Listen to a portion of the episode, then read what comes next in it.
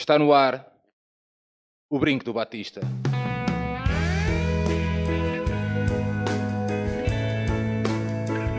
Que viva o Vitor Batista!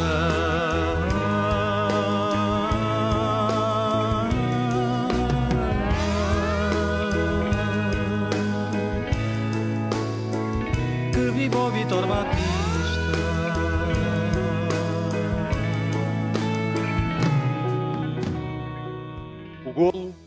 É o orgasmo do futebol. Como o orgasmo, o golo é cada vez menos frequente na vida moderna. Há meio século, era raro que um jogo terminasse sem golos. 0 a 0.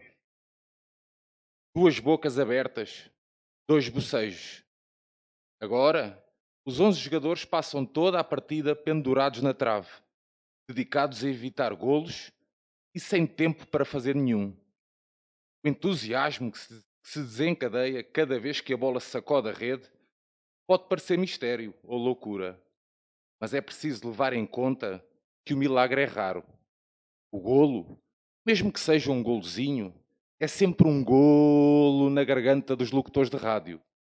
Um dó de peito capaz de deixar Caruso mudo para sempre. E a multidão delira. E o estádio esquece que é de cimento, solta-se de a terra e vai para o espaço. É com as palavras de Eduardo Galeano que damos então início a este sétimo episódio do Brinco do Batista, um podcast do projeto Benfica Independente. Este sétimo, este sétimo episódio juntamos duas paixões em comum: livro e futebol. Por isso estamos em pleno coração literário lisboeta. A Feira do Livro de Lisboa abriu-nos as portas do Parque Eduardo VII para que, com os nossos convidados, possamos falar de duas paixões. João Tibério, boa tarde. Está tudo bem? Como sempre, não podíamos estar num melhor sítio para falar destas paixões.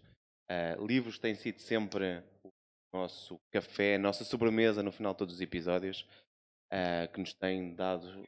Temos trocado imensas impressões e, e conhecido tantos livros e tantos olhares diferentes de todo o mundo uh, e não só. Portanto, acho que não podíamos estar em melhor sítio. Olha, eu tenho uma questão para ti. Ler é coisa para desocupados ou não? Ler é coisa para ocupar, para ocupar a cabeça, para dar estímulos, para pôr as pessoas a pensar sobre o fenómeno do futebol e não só. Aliás, os livros que nós temos uh, aconselhado, tanto falam do futebol de uma forma mais direta, são muitas vezes, por exemplo, livros de não ficção, como outros são livros de ficção que dispõem a pensar sobre essa magia, que tentam recriar tudo o que o futebol tem de emoções. Olha, o Aires já me está aqui a mandar mensagem a dizer que já estás a abusar no tempo. Aires, boa tarde. Está tudo bem? Tudo, tudo. É. Diz-me uma coisa, Chalana ou Garrincha? Garrincha sempre. Olha, puxa aí o microfone um bocadinho mais para o pé de ti. Ok. Sim. Pá, pá. E o João fica ali com o microfone de mão. João, estás aí mais habituado a, Eu, a microfones? Caso tipo, comparando, acho que o Garrincha terá uma história ma- mais livre. Eu até recordo que a Elsa Soares vai dar um, um concerto No Capitólio, sim senhor. Isso mesmo. Ano. Obrigado, Silvana. E, mas o Chalana, é óbvio, o Chalana, tipo, vénia-lhe seja feita, a vida dele dava um livro. E deu. Eu? Exatamente. Uma das mais belas biografias, não é?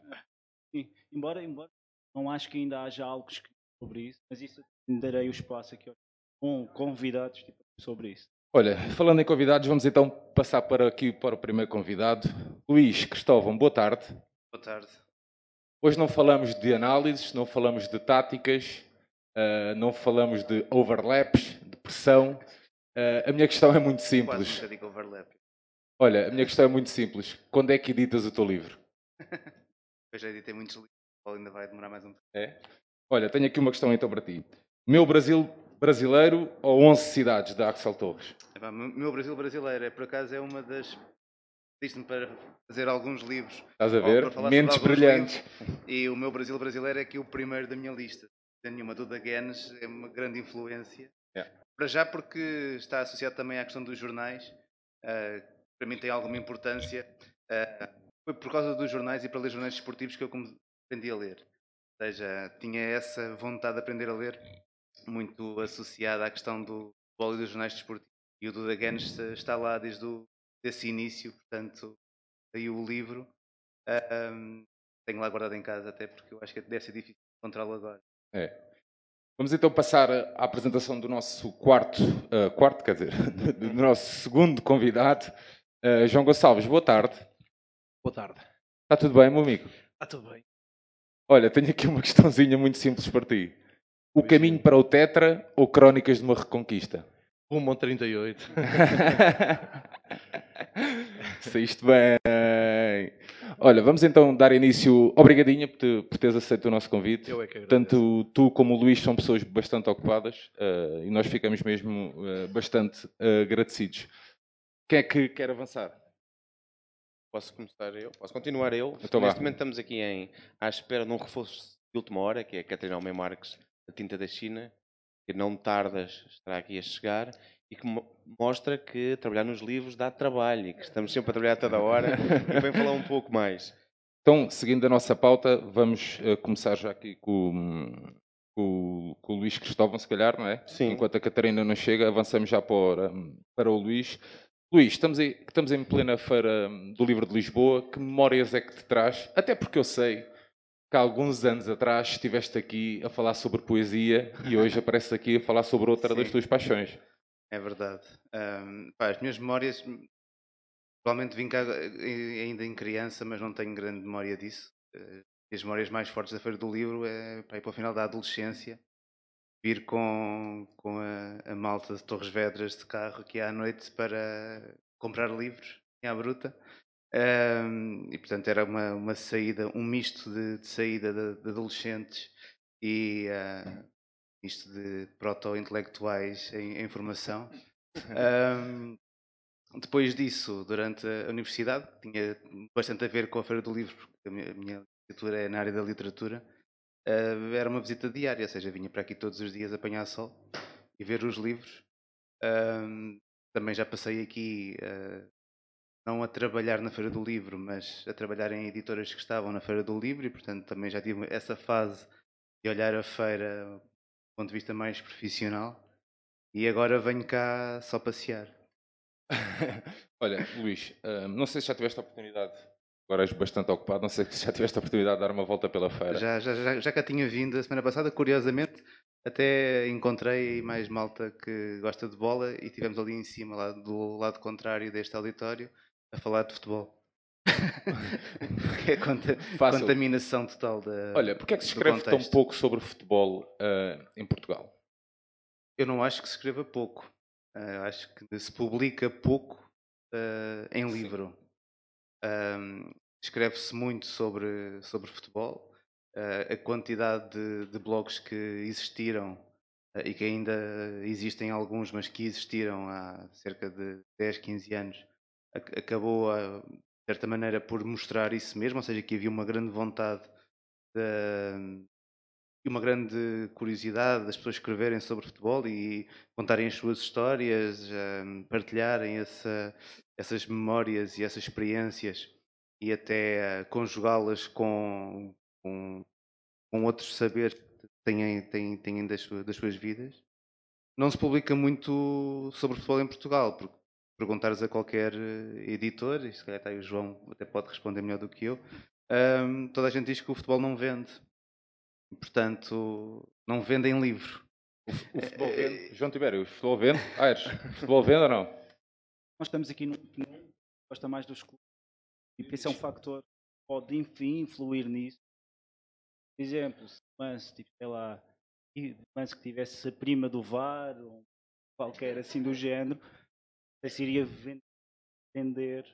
Mas creio, que, mas creio que também que o panorama tipo, encontra-se a, mud- a mudar um pouco. Também somos um, um país muito, muito aberto, norma, com muita litera, li- eh, vinda de fora. Gonçalves, qual é a tua opinião acerca disto? Opa! Quanto tempo temos? Olha, João, usa ali o, o- o- esse aí de mão, vê lá, se, vê, lá se, vê lá se está aí a funcionar. Pá, a minha opinião é. O Paulo está aqui a ser todo muito otimista. Eu acho que para já acho que nem se gosta mais de clubes. Acho que a malta gosta é de ganhar.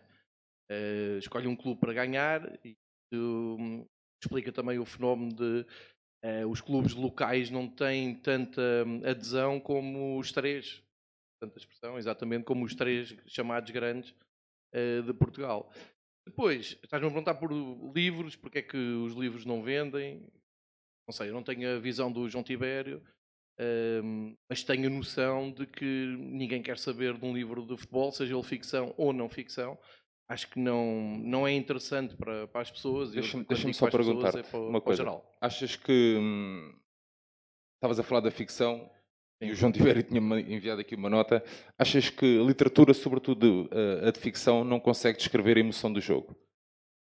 A literatura de ficção à volta do futebol é, é complicado porque vai desviar-se um pouco do, do conteúdo do facto, não é? Eh, Eu nem sou muito apreciador de ficção à volta do, do futebol, mas consumo muito o que é não ficção, que são factos.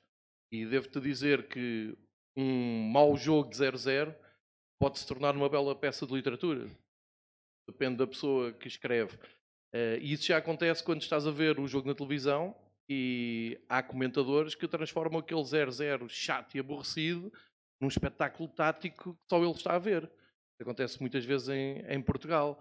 Eh, já na rádio é mais fácil, tu não estás a ver, estás a ouvir e um 0-0 muito aborrecido torna-se um espetáculo incrível em que sempre que a bola passa ao meio campo há ali uma adrenalina eh, que as pessoas não conseguem com- compreender porque não estão a ver o jogo.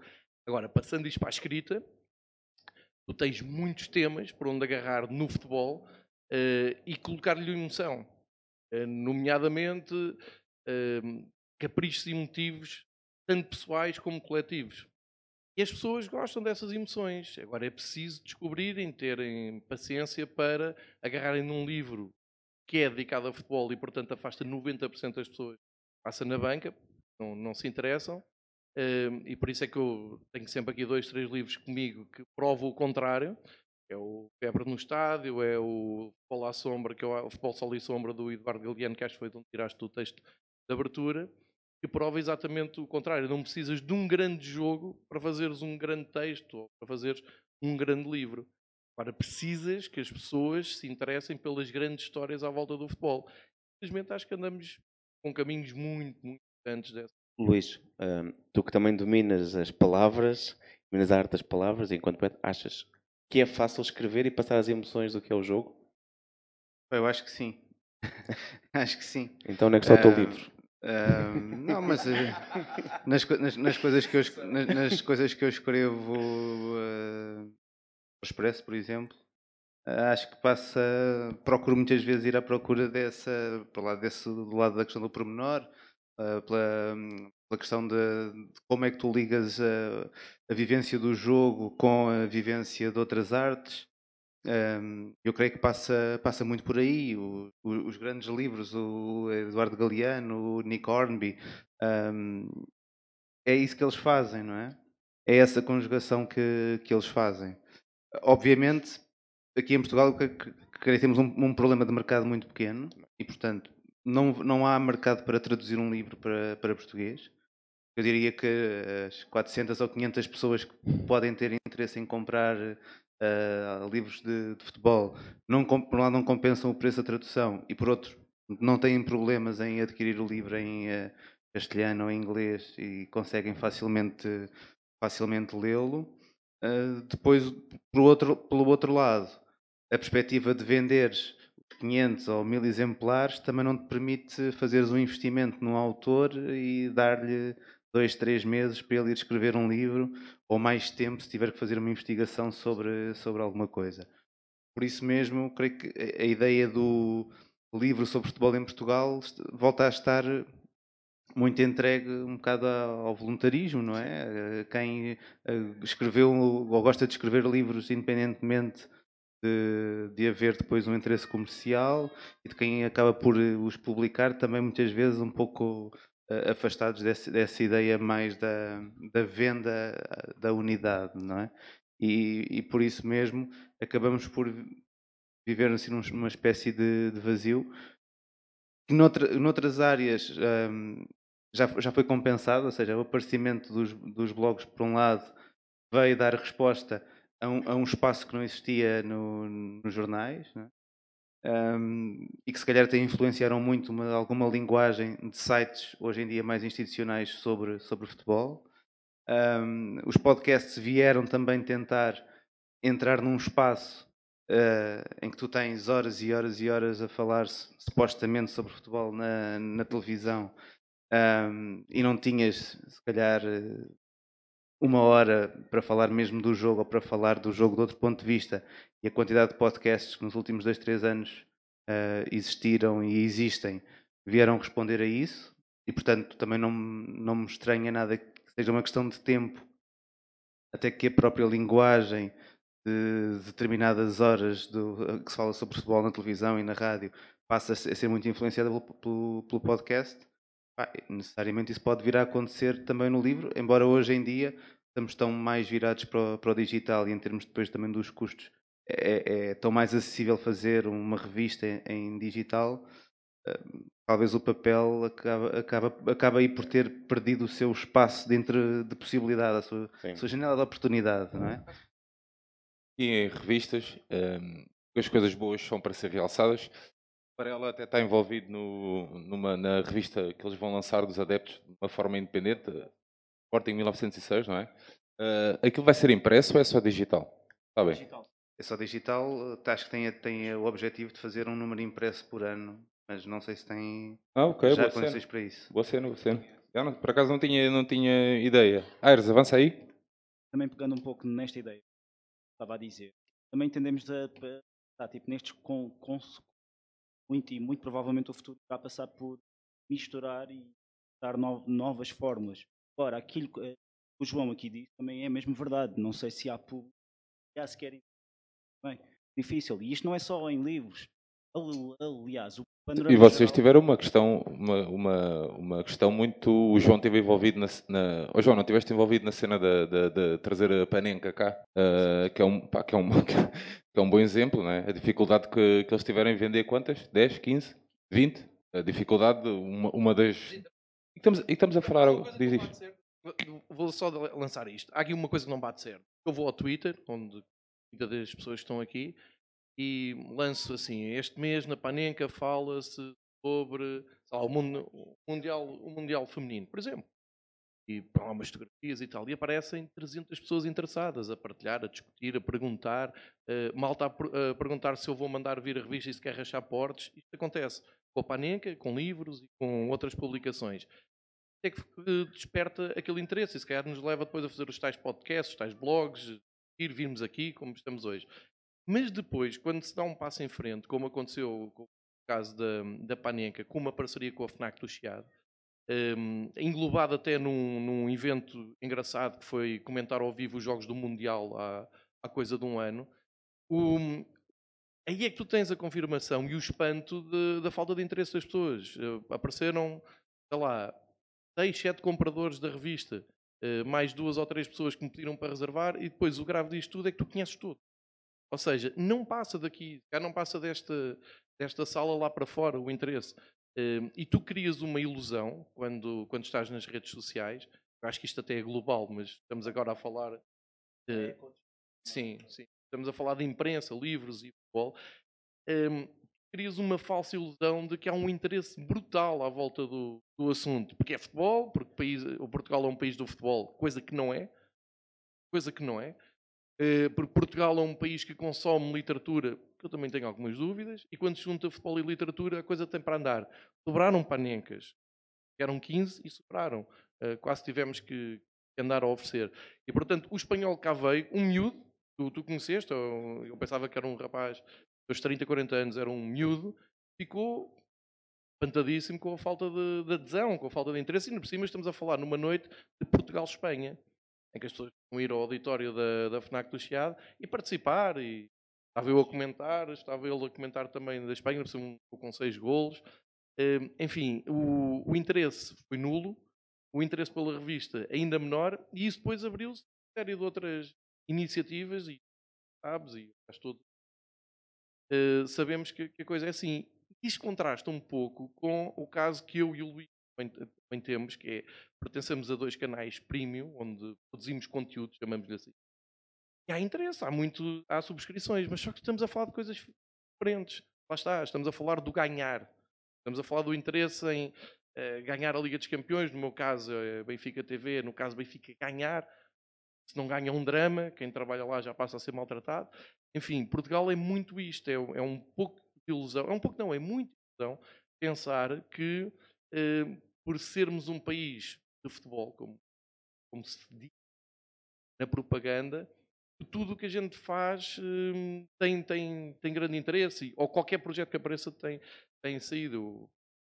Ah, ah, está aqui muita gente, eu agradeço a presença de todos, uh, mas se calhar tu há um mês pensavas num encontro assim deste, na Feira do Livro, pensas, aparecer aqui uma multidão, nunca aparece, nunca aparece, a menos seja à volta de qualquer coisa, ou Portugal está para ganhar qualquer coisa, aconteceu agora, ou aparece alguém, assim, tipo o Nuno Gomes, como vocês estiveram no offside no, no ano passado, e, e aliás, para, para, não me alongar, até digo o offside, é o caso mais eh, paradigmático disto que eu estou a dizer. Um festival de cinema com um interesse este ano brutal em todos os meios de comunicação onde eles foram apresentar. Eu fui no domingo e com alguma piada apareceram, sei lá, 28 pessoas e 20 todos. A malta toda que está aqui. Portanto, estamos sempre a falar de uns para os outros e sempre no, no mesmo, no mesmo tom. Mas essa, essa é a experiência do, livros também, a experiência em muitos casos da música. É, ou seja, a, a, ideia de projetos independentes e supostamente alternativos acaba sempre por, por ficar confirmada no, no que, atrai. Não, mas, eu, pois, mas a questão é que eu acho que aí a questão do, do futebol não entra. Pesa aí é ter um projeto alternativo seja, é um festival de cinema, é um encontro em que se vai comentar alguma coisa, mas não entra a questão do, do, do futebol, onde as pessoas estão mais, mais disponíveis para, para investir. Mas diga-me uma coisa, hum, acham que, por exemplo, o, os livros em digital, os tablets da vida, não sei o quê, achas que há, há muita malta a consumir, não? Ou é, preferem em relação livro ao mão? papel, estás a comparar? Eu acho que é a mesma coisa. Eh, eu só agradeço. Não podia porque... haver essa desculpa. Ah, mas eu comprei para a tablet. Não, não, é a mesma coisa. Se cá tens mais um, meia dúzia de pessoas a comprar, mas isso, eh, isso só tem, só faz sentido, isso só tem expressão em atrasados mentais como eu que compram revistas, livros à bruta e passei a diminuir o volume de papel e passei a comprar eh, em, em digital ou arranjar os PDFs mas também, sejamos Nós sabemos não é? porquê. É? Nós sabemos porquê. Obrigado. Sim, por... mas, mas É, é só um bocado. Olha, mas, Mas- eu, mas mas eu no isto- isto domingo, é feira, questão- a- no domingo aqui, a feira, estava abarrotado de gente. Cheíssimo. E pessoas a consumirem, a comprarem livros, todos os estantes com gente, com, pá, com sessões de autógrafos, muita gente a comprar livros. ainda bem. Ma- Mas isso também porque o, o mercado já esteve mais contraído, está novamente a crescer. E há uma variedade, e eu acho que os clubes de futebol podem aproveitar um pouco o nicho. As tais, as tais 28 pessoas podem todas comprar livros e podem se espalhar pelas várias editoras. Ahm, quanto à questão dos livros digitais, os livros digitais continuam a ser quase irrisórios. Em Portugal, em Portugal, ao contrário de outros países, não houve qualquer interesse. Ah, são números muito eu não estou aqui como especialista em, em livros. será, será que ainda mais tarde ou mais cedo? Ah, Trabalhas não, na, não, na, não na indústria. não, não sei se são tradicionais. Acho que o consumidor tipo continua a valorizar eh, o livro, o papel, continua a valorizar aquela ideia quase de premium. Ou seja, isto é um, é um, não é um luxo, mas para uma cultura portuguesa, onde não se lê muito, há um certo luxo em ter um livro. É, o prazer que é folhear um livro, aquela ideia da materialidade da literatura. As coisas têm um, te, um toque, um cheiro, sentimos a diferença. O livro digital não, não consegue. Ah, eu tenho aqui um exemplo, não sei se aqui vou avançar um, um pouco ou não no- na tua pauta, mas tenho aqui um, um exemplo prático. Eu, o, livro, o livro que eu fiz sobre o campeonato que o Benfica ganhou é, não é mais do que uma compilação das crónicas que eu faço num blog. E, e editei. A minha ideia, segundo, porque a primeira era do Tetra, como tu estavas a dizer, a minha ideia era eh, editar exatamente só em digital. Ou seja, era uma coisa que não tinha custos para mim, eh, e ficava, era uma coisa muito egoísta, que era eu ficava com isto documentado em, em digital, guardava lá no, no e-book, ficava com, com isto tudo compilado, como deve de ser, e porreiro. E, eu fiquei espantado, quando depois partilhei, disse, olha, fiz isto, escrevi no blog, se alguém estiver interessado, ponho isto no preço mínimo dos mínimos na, na Amazon e podem comprar. As primeiras 20 pessoas que me abordaram era queriam isto em papel. Portanto, isso responde um pouco ao que vocês estão aqui a discutir.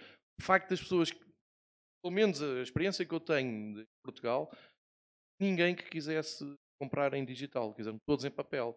que torna mais complicado ainda o papel, que o- há pouco estava a dizer, de um independente que queira fazer um livro e pensa, eu não quero ter custos, portanto vou avançar com o digital. Eu acho que o interesse ainda é menor, porque estava a dizer, querem, querem, o, querem um livro, querem eh, tirar uma foto com o livro, querem um livro autografado, por aí fora. Não, não, acho que Portugal não está muito preparado para o digital. Isto também casa com aquilo que estava a dizer há pouco. O facto de eu ter agora muito mais acesso a digital e comprar mais digital é uma questão de sobrevivência. Eh, porque é uma questão até de inteligência. Quando tu gastas na Uncut, para, para sair aqui do futebol, gastas na Uncut, sei lá, 10 euros, 11 euros na FNAC para trazeres em papel e com o CDzinho para casa, gastas um euro e meio a, a tirar da- na aplicação eh, digital. E isto diz muito das prioridades que as pessoas têm, ou seja, rejeitam o digital, se estão mesmo interessadas, e dão eh, mais valor ao papel. E depois, no encontra paralelo, eh, no- nos editores e O, o Aires, microfone. Luís, qual é o teu livro de eleição? Essa é uma pergunta difícil. Normalmente, quando me perguntam sobre livros de futebol, falo sempre do Inverting the Pyramid do, do Jonathan Wilson, porque acho que é um bom livro para se ter uma ideia da, da história do, do jogo, mas é um livro mais, eh, mais tático, mais, não mais é? técnico. Mais técnico. Uh, portanto, não é um livro para, para toda a gente. Um, há um autor de quem, eu, de quem eu gosto muito e que aconselho a toda a gente, que é o Henrique Ballester, um, saiu uh, mais recentemente o Barraca e Tanganas, que é um livro com as crónicas que, que ele escreve no Diário do Levante uh, e que podem, se o seguirem no Twitter, ele também coloca sempre uma, um- uma foto com, a, com as crónicas que vai publicando semana a semana. Mas ele tem um outro livro chamado Infrafootball, que é sobre a, a história da paixão dele pelo Castellón, que é a equipa da, da terra dele. Uma equipa de, próximo de Valência. Não digas que é de Valência que eles não gostam. Ahm, e o Castellón, que esteve na, na primeira divisão já, já há muitos anos, eh, basicamente o livro é é sobre ele lembrar-se do Castelhano na primeira divisão quando tinha 10, 11 anos e depois de sucessivos desaires e descidas à segunda e à terceira. Eh, e eu gosto muito desse livro, é um livro muito pequenino, que ele dá para, para ler quase de um, de um trago e ao mesmo tempo também me identifico bastante. Por um lado, porque ele escreve, escreve sobre futebol, ou escreve por causa do futebol, mas está sempre a falar de outras coisas, está quase sempre a falar de- dele próprio e da- das, das dúvidas existenciais dele. E por outro lado, essa, essa paixão por um, por um clube que tem mais desaires do que vitórias também é uma coisa com a qual me identifico. E sobretudo esta coisa do Castelhano até bate um paralelo com o Torriense, porque eu também me lembro de ver o Torriense na primeira divisão quando tinha 11 anos e desde aí ah, nunca, mais, nunca mais lá chegou. Olha, uh, João Gonçalves, qual é o teu livro de eleição? Eh, eu costumo dizer que é o Fever Pitch, que é o Febre no Estádio em português. É o Mano Exato. Obrigado, Aires. Tem um grande canal de YouTube. Eh, o, o Febre no Estádio, que eu ando sempre com ele hum, eh, quando me pedem estas coisas, que aconselho a toda a gente, porque é um livro. Embora tenha assim um aspecto pouco convidativo, mas esta é uma edição em inglês, com letras pequeninas. Também é em português. Deve ter sido o livro que eu mais comprei para, para oferecer. E o Nick Hornby é um, um escritor que eh, combina o melhor de dois mundos, que é música e futebol. Tem também o Alta Fidelidade, provavelmente aqui já toda a gente viu, mas o livro é muito melhor. Eh, E eu quando li isto, li um bocado, li um bocado contrariado, já no fim dos anos 90. Foi o Álvaro Costa, da Antena 3, que me aconselhou. E ao fim de dois capítulos estava rendido, porque isto podia ter sido eu a escrever. Ehm, Sim, qualquer pessoa que goste de futebol e que o futebol tenha uma importância, eu diria, anormal na vida, como é o meu caso, hum, acaba por ficar apaixonado quando há aqui uma passagem que ele diz que tinha muitas dificuldades para se lembrar de datas de, de aniversários, até de familiares, e começou a não ter essa dificuldade à medida que foi vendo jogos do Arsenal e combinava a data do, do aniversário com o jogo desse ano. Isto acontece-me com muita facilidade. Sei que a minha irmã faz anos a 16 de setembro, por já por ser um irmão exemplar. E depois, porque em 1987 jogámos com o Partizani Tirana. E eu baldei-me baldei aos anos da minha irmã para ir à luz, que era um jogo importante, que era o campeão da Albânia. E como se comprovou, fomos até à final da Taça dos Campeões Europeus nesse ano. Fica marcado 16 de setembro de 87. Isto é um exemplo de de muito que, que há aqui, eh, que há aqui Concerto, escrito. concerto dos Nirvana, não é? O concerto dos Nirvana, que como toda a gente sabe, foi muito mau. Eh, os Nirvana era uma banda razoável, mas era um concerto muito mau, porque nessa noite houve quem tivesse comprado bilhete para ir vê-los a Cascais, mas inteligentemente dirigiu- dirigiu-se ao Estádio da Luz para ver um Benfica-Porto. O Benfica ganhou. É muito importante, o Benfica ganhou. E a minha falta a esse concerto foi eu comprei o bilhete, vendi-o, não fui a ver Nirvana e o resultado é o que sabe. Acabou a banda. Foi um grande concerto, foi? O Benfica ganhou ao Porto. Luís, tu, tu és, um, és um comprador compulsivo de livros? Não? És assim uma pessoa mais. Já fui. Já me deixei disso. Ahm, não, é, não, é por uma questão de espaço. É por, por- por- por uma conjugação de razões. Primeira, Ela não acha piada. Já não Prim- podes, podes primeira- assumir que ela não tem Twitter. primeira. Está ali. Ah, a primeira é- teve que ver com mudanças de casa. Eh, Quando saí de casa dos meus pais para ir viver sozinho, eu costumo imenso carregar um, um monte de livros e depois ah, mudei outra vez de casa e voltou-me a custar muito carregar um monte de livros e eu comecei a achar que era uma parvoíce. A segunda razão foi uma vez num, num, debate com, com escritores, ah, Miguel Real contou-me a história da relação dele com os livros. Ele tinha uma casa para guardar a biblioteca dele ah, e, essa ca- e teve um incêndio nessa casa. E ele cont- contou, contou aquilo com uma placidez e um desprendimento em relação às coisas. Ah, ele ele disse-me que tinha à volta de 8 mil volumes e que conseguiu salvar pouco mais de 300. Ahm, revelou um desprendimento em relação aos livros, a quem, a, quem tinha acontecido isso de, de forma trágica. Eu desde esse dia comecei a dar livros, já dei centenas de livros à biblioteca de Torres Vedras. Ah, epá, e agora tento guardar o mínimo possível. Também por causa disso, a partir daí ahm, passei a comprar bastante menos, menos livros. Mas também tem, tem que ver com o facto de eu ter trabalhado na, indústria, ah, de alguma maneira, o dar o passo para fora da, dessa indústria envolveu comigo ter uma relação diferente com os livros. Diz que a tua primeira paixão foram os livros ou o futebol?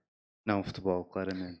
Claramente o futebol. É o grande amor. Ahm, não sei se é um grande amor. Não, não- não- consigo diferenciar eh, propriamente existência e, e futebol. Te- Esteve sempre associado em casa por causa do meu pai. eh, Sempre foi aquilo que me, me interessou mais. Ahm, acho que não é amor, é, será outra coisa qualquer. Um golo. Golo eh, com o Torriense a subir de divisão. ou o Pá, primeiro livro. Pá, eu, Ou a emoção do primeiro livro. Eu vi o Cláudio Oeiras marcar ah, no Estádio das Antas, estava lá, quase que me deu um ataque cardíaco. Ah, e portanto, depois desse, depois desse gol, ah, também me lembro de um outro gol, foi um autogol, foi quando o Torrião subiu à primeira divisão na Maia, um 3-2, já aos 94 minutos. Eu não estava, no, não estava na Maia, mas estava a ouvir o relato e eh, lembro-me também de ter sido assim. pá, esses dois golos são dois golos especiais, sem dúvida nenhuma. Mas o gol do Cláudio Eiras, porque estava lá, é. Luís, eu não Está sei se, eu por acaso não sei, se, não sei se existe ou não, mas existe algum livro de, sobre o Torrense, o futebol, sim, assim? sim, sim, sim. Porque por acaso, já leste tudo do Silves, ou João? Já vou para aí a meio do livro do Silves. É a existência do hum, futebol do Silves. Tem lá uma parte muito desagradável que é eh, começaram por ser uma filial do Sporting Clube Portugal. É uma coisa que me chocou. Eh, mas lê-se bem o resto. Eh, e mostra que aquela que foi outrora capital do Algarve está, hum, tem- tem uma memória muito forte da sua cultura desportiva, mais que aquilo que Yeah, mas por- era, já, mas eh, diz, diz Luís, se, tens, Sim. se existe ou não. Sim, por acaso, existem dois livros. Um, um mais antigo, para aí do final dos anos 90, que é pou- pouco mais do que um trabalho claro, mas que foi publicado em livro, como uma pequena história do, do clube. E agora, na altura do centenário, saíram, saíram dois livros, um livro só com fotografias e outro com a história de- do clube. O meu Torriense está, está bem representado no mundo dos livros. Falando em boas representações, João Tibério, é a tua deixa.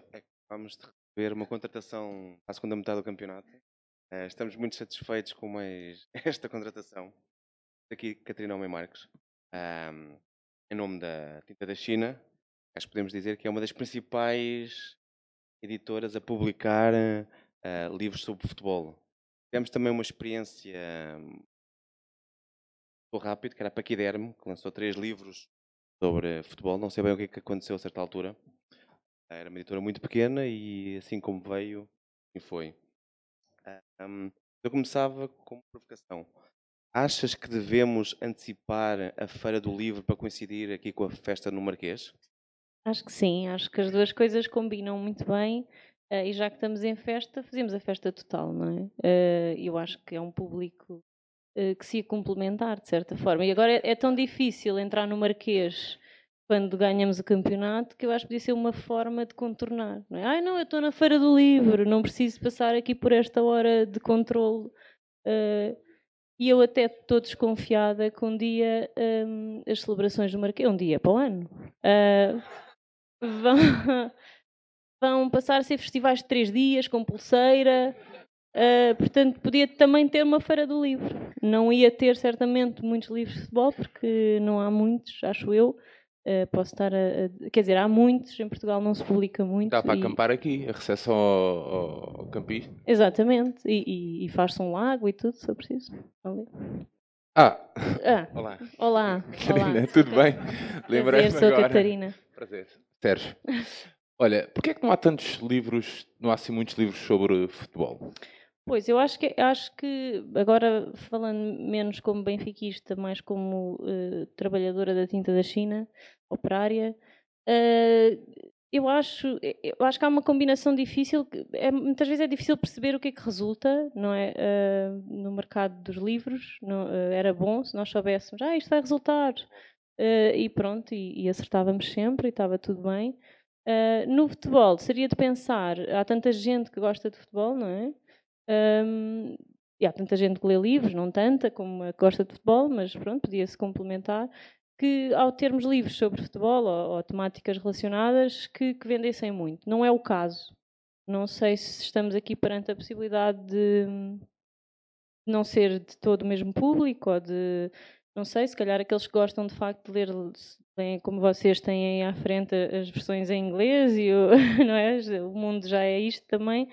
Hum, não sei, por outro lado, eu acho que também não se deve pensar, não sei se isto faz sentido, na vamos publicar um livro de futebol como vamos publicar um livro de futebol. Acho que se deve pensar sempre da mesma maneira, vamos publicar um bom livro. Uh, se o livro é bom e é sobre futebol, boa. Se é bom e é sobre golfe, uh, ok também.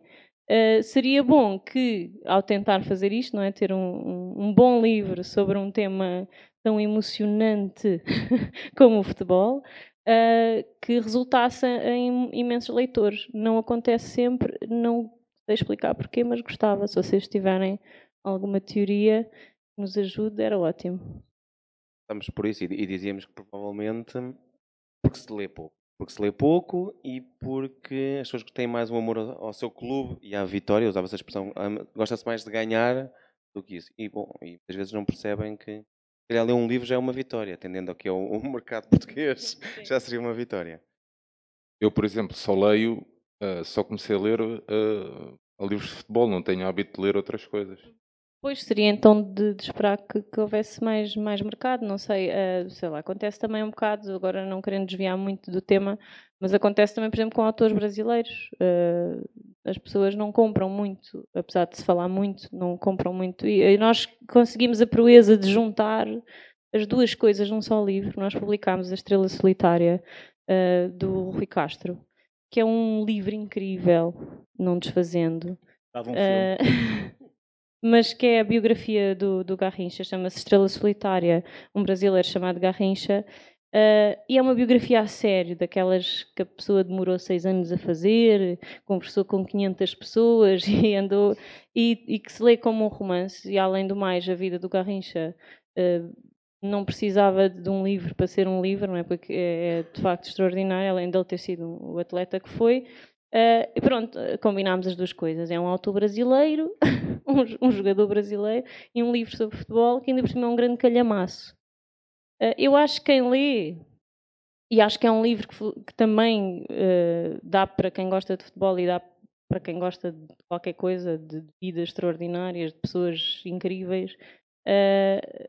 e, portanto, quando se lê, as pessoas gostam. Não é aquilo que mais. E, e mais se procura. É curioso, porque tu disseste na apresentação, não sei se é verdade, que somos das editoras, a Tinta da China é das editoras que faz mais livros sobre futebol. Isso é curioso, porque é, é, é, um, é residual no nosso catálogo, na verdade. Uh, portanto, for, não sei se...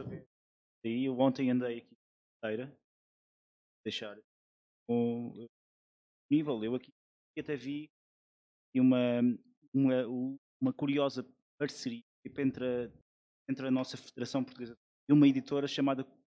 Uhum, conheço, sim, sim. Um, uma série de livros. Mas há também um livro que vi também muito engraçado, que era um livro na VASP, que é o livro de fãs do, do Ronaldo. Podem pois ir isso. lá. Um, isso já é outro assunto. Mas, mas tirando, mas tirando tipo bio, biografias ou autobiografias, e temos o Sven Goran Eriksson, tipo a minha história, tipo Leia, aconselho o Bella Gutman, o livro também da Leia. Eu li o livro ano passado e melhores livros. Hum, mas tirando isso, não há assim grande, grande, grande oferta. Portanto, também me faz, me faz pensar que sei, eh, oh, tipo, lá está, tipo, isto redunda tudo em é uma espécie de eco chamber e vemos nos nossos etc, etc. Pensamos que hum, uma cena maior. Pois é, era, era aí um bocado que eu queria chegar quando digo, quer dizer, se, se, se a Tinta da China assume um papel de, de relevo na, na, publicação de livros sobre futebol e no seu catálogo é uma coisa residual, significa que alguma coisa está mal. E de facto eu lembro-me da, da Paquiderme, que fez três, três livros interessantes. Também não sei o que aconteceu, eu cheguei a falar com eles na altura, era um projeto muito corajoso e muito independente mesmo. Uh, eles tinham uh, livros guardados em casa e estavam a fazer aquilo mesmo por carolice. Às vezes é o que é preciso fazer quando são estas coisas. Não sei o que aconteceu, mas os, mas os livros eram interessantes e, e nem sequer na imprensa, creio que não, não, não, não, tiveram muita imprensa, portanto não sei o que é que se pode fazer. Nós, nós temos, assim, não querendo ser injusta com nenhum dos nossos autores, mas temos além da, da Estrela Solitária, temos um livro do Nelson Rodrigues com crónicas de futebol. O Nelson Rodrigues é um autor que só por si mereceria atenção e mesmo assim, além de não ter, eh, ainda tem menos nas crónicas de futebol. O livro chama-se Brasil em Campo. às vezes poderia resultar, eh, lá está, a falarmos em clubes. Uh, também não tenho a certeza. Nós temos um livro do Ricardo Araújo Pereira uh, que se chama Chama Imensa, com crónicas sobre o Benfica. Um, pronto, é um livro do Ricardo, os livros do Ricardo funcionam por si só, mas uh, não é o livro mais pro... não é perto nem, nem, perto do livro mais procurado de, de, desse autor. Qual é o livro mais procurado? Do Ricardo. Não, de, ah, destes. Da, da editora. Não, da editora. Da editora. São os livros do Ricardo. Uh, e os da Dulce Maria Cardoso, talvez, sim, são assim as, os nossos autores. Pedro Mexia também. Uh, temos o nosso primeiro livro, que já foi há muito tempo, que se chama O Pequeno Livro do Grande Terremoto, do Rui Tavares. É um livro que temos de reimprimir todos os anos, não é um best-seller, mas é um long-seller. Uh, faz um caminho muito interessante porque continua a interessar às pessoas. As coleções, temos uma coleção de literatura de viagem que, que tem sempre muito sucesso, as pessoas compram vários volumes. Uh, mas, por exemplo, lá está, o, o, para voltar se calhar ao Nelson Rodrigues, nós, nós apostámos na, na, edição em Portugal das obras dele. É um autor que no Brasil é, é dos de topo, é? é foi um dos, um dos mais importantes do século XX brasileiro.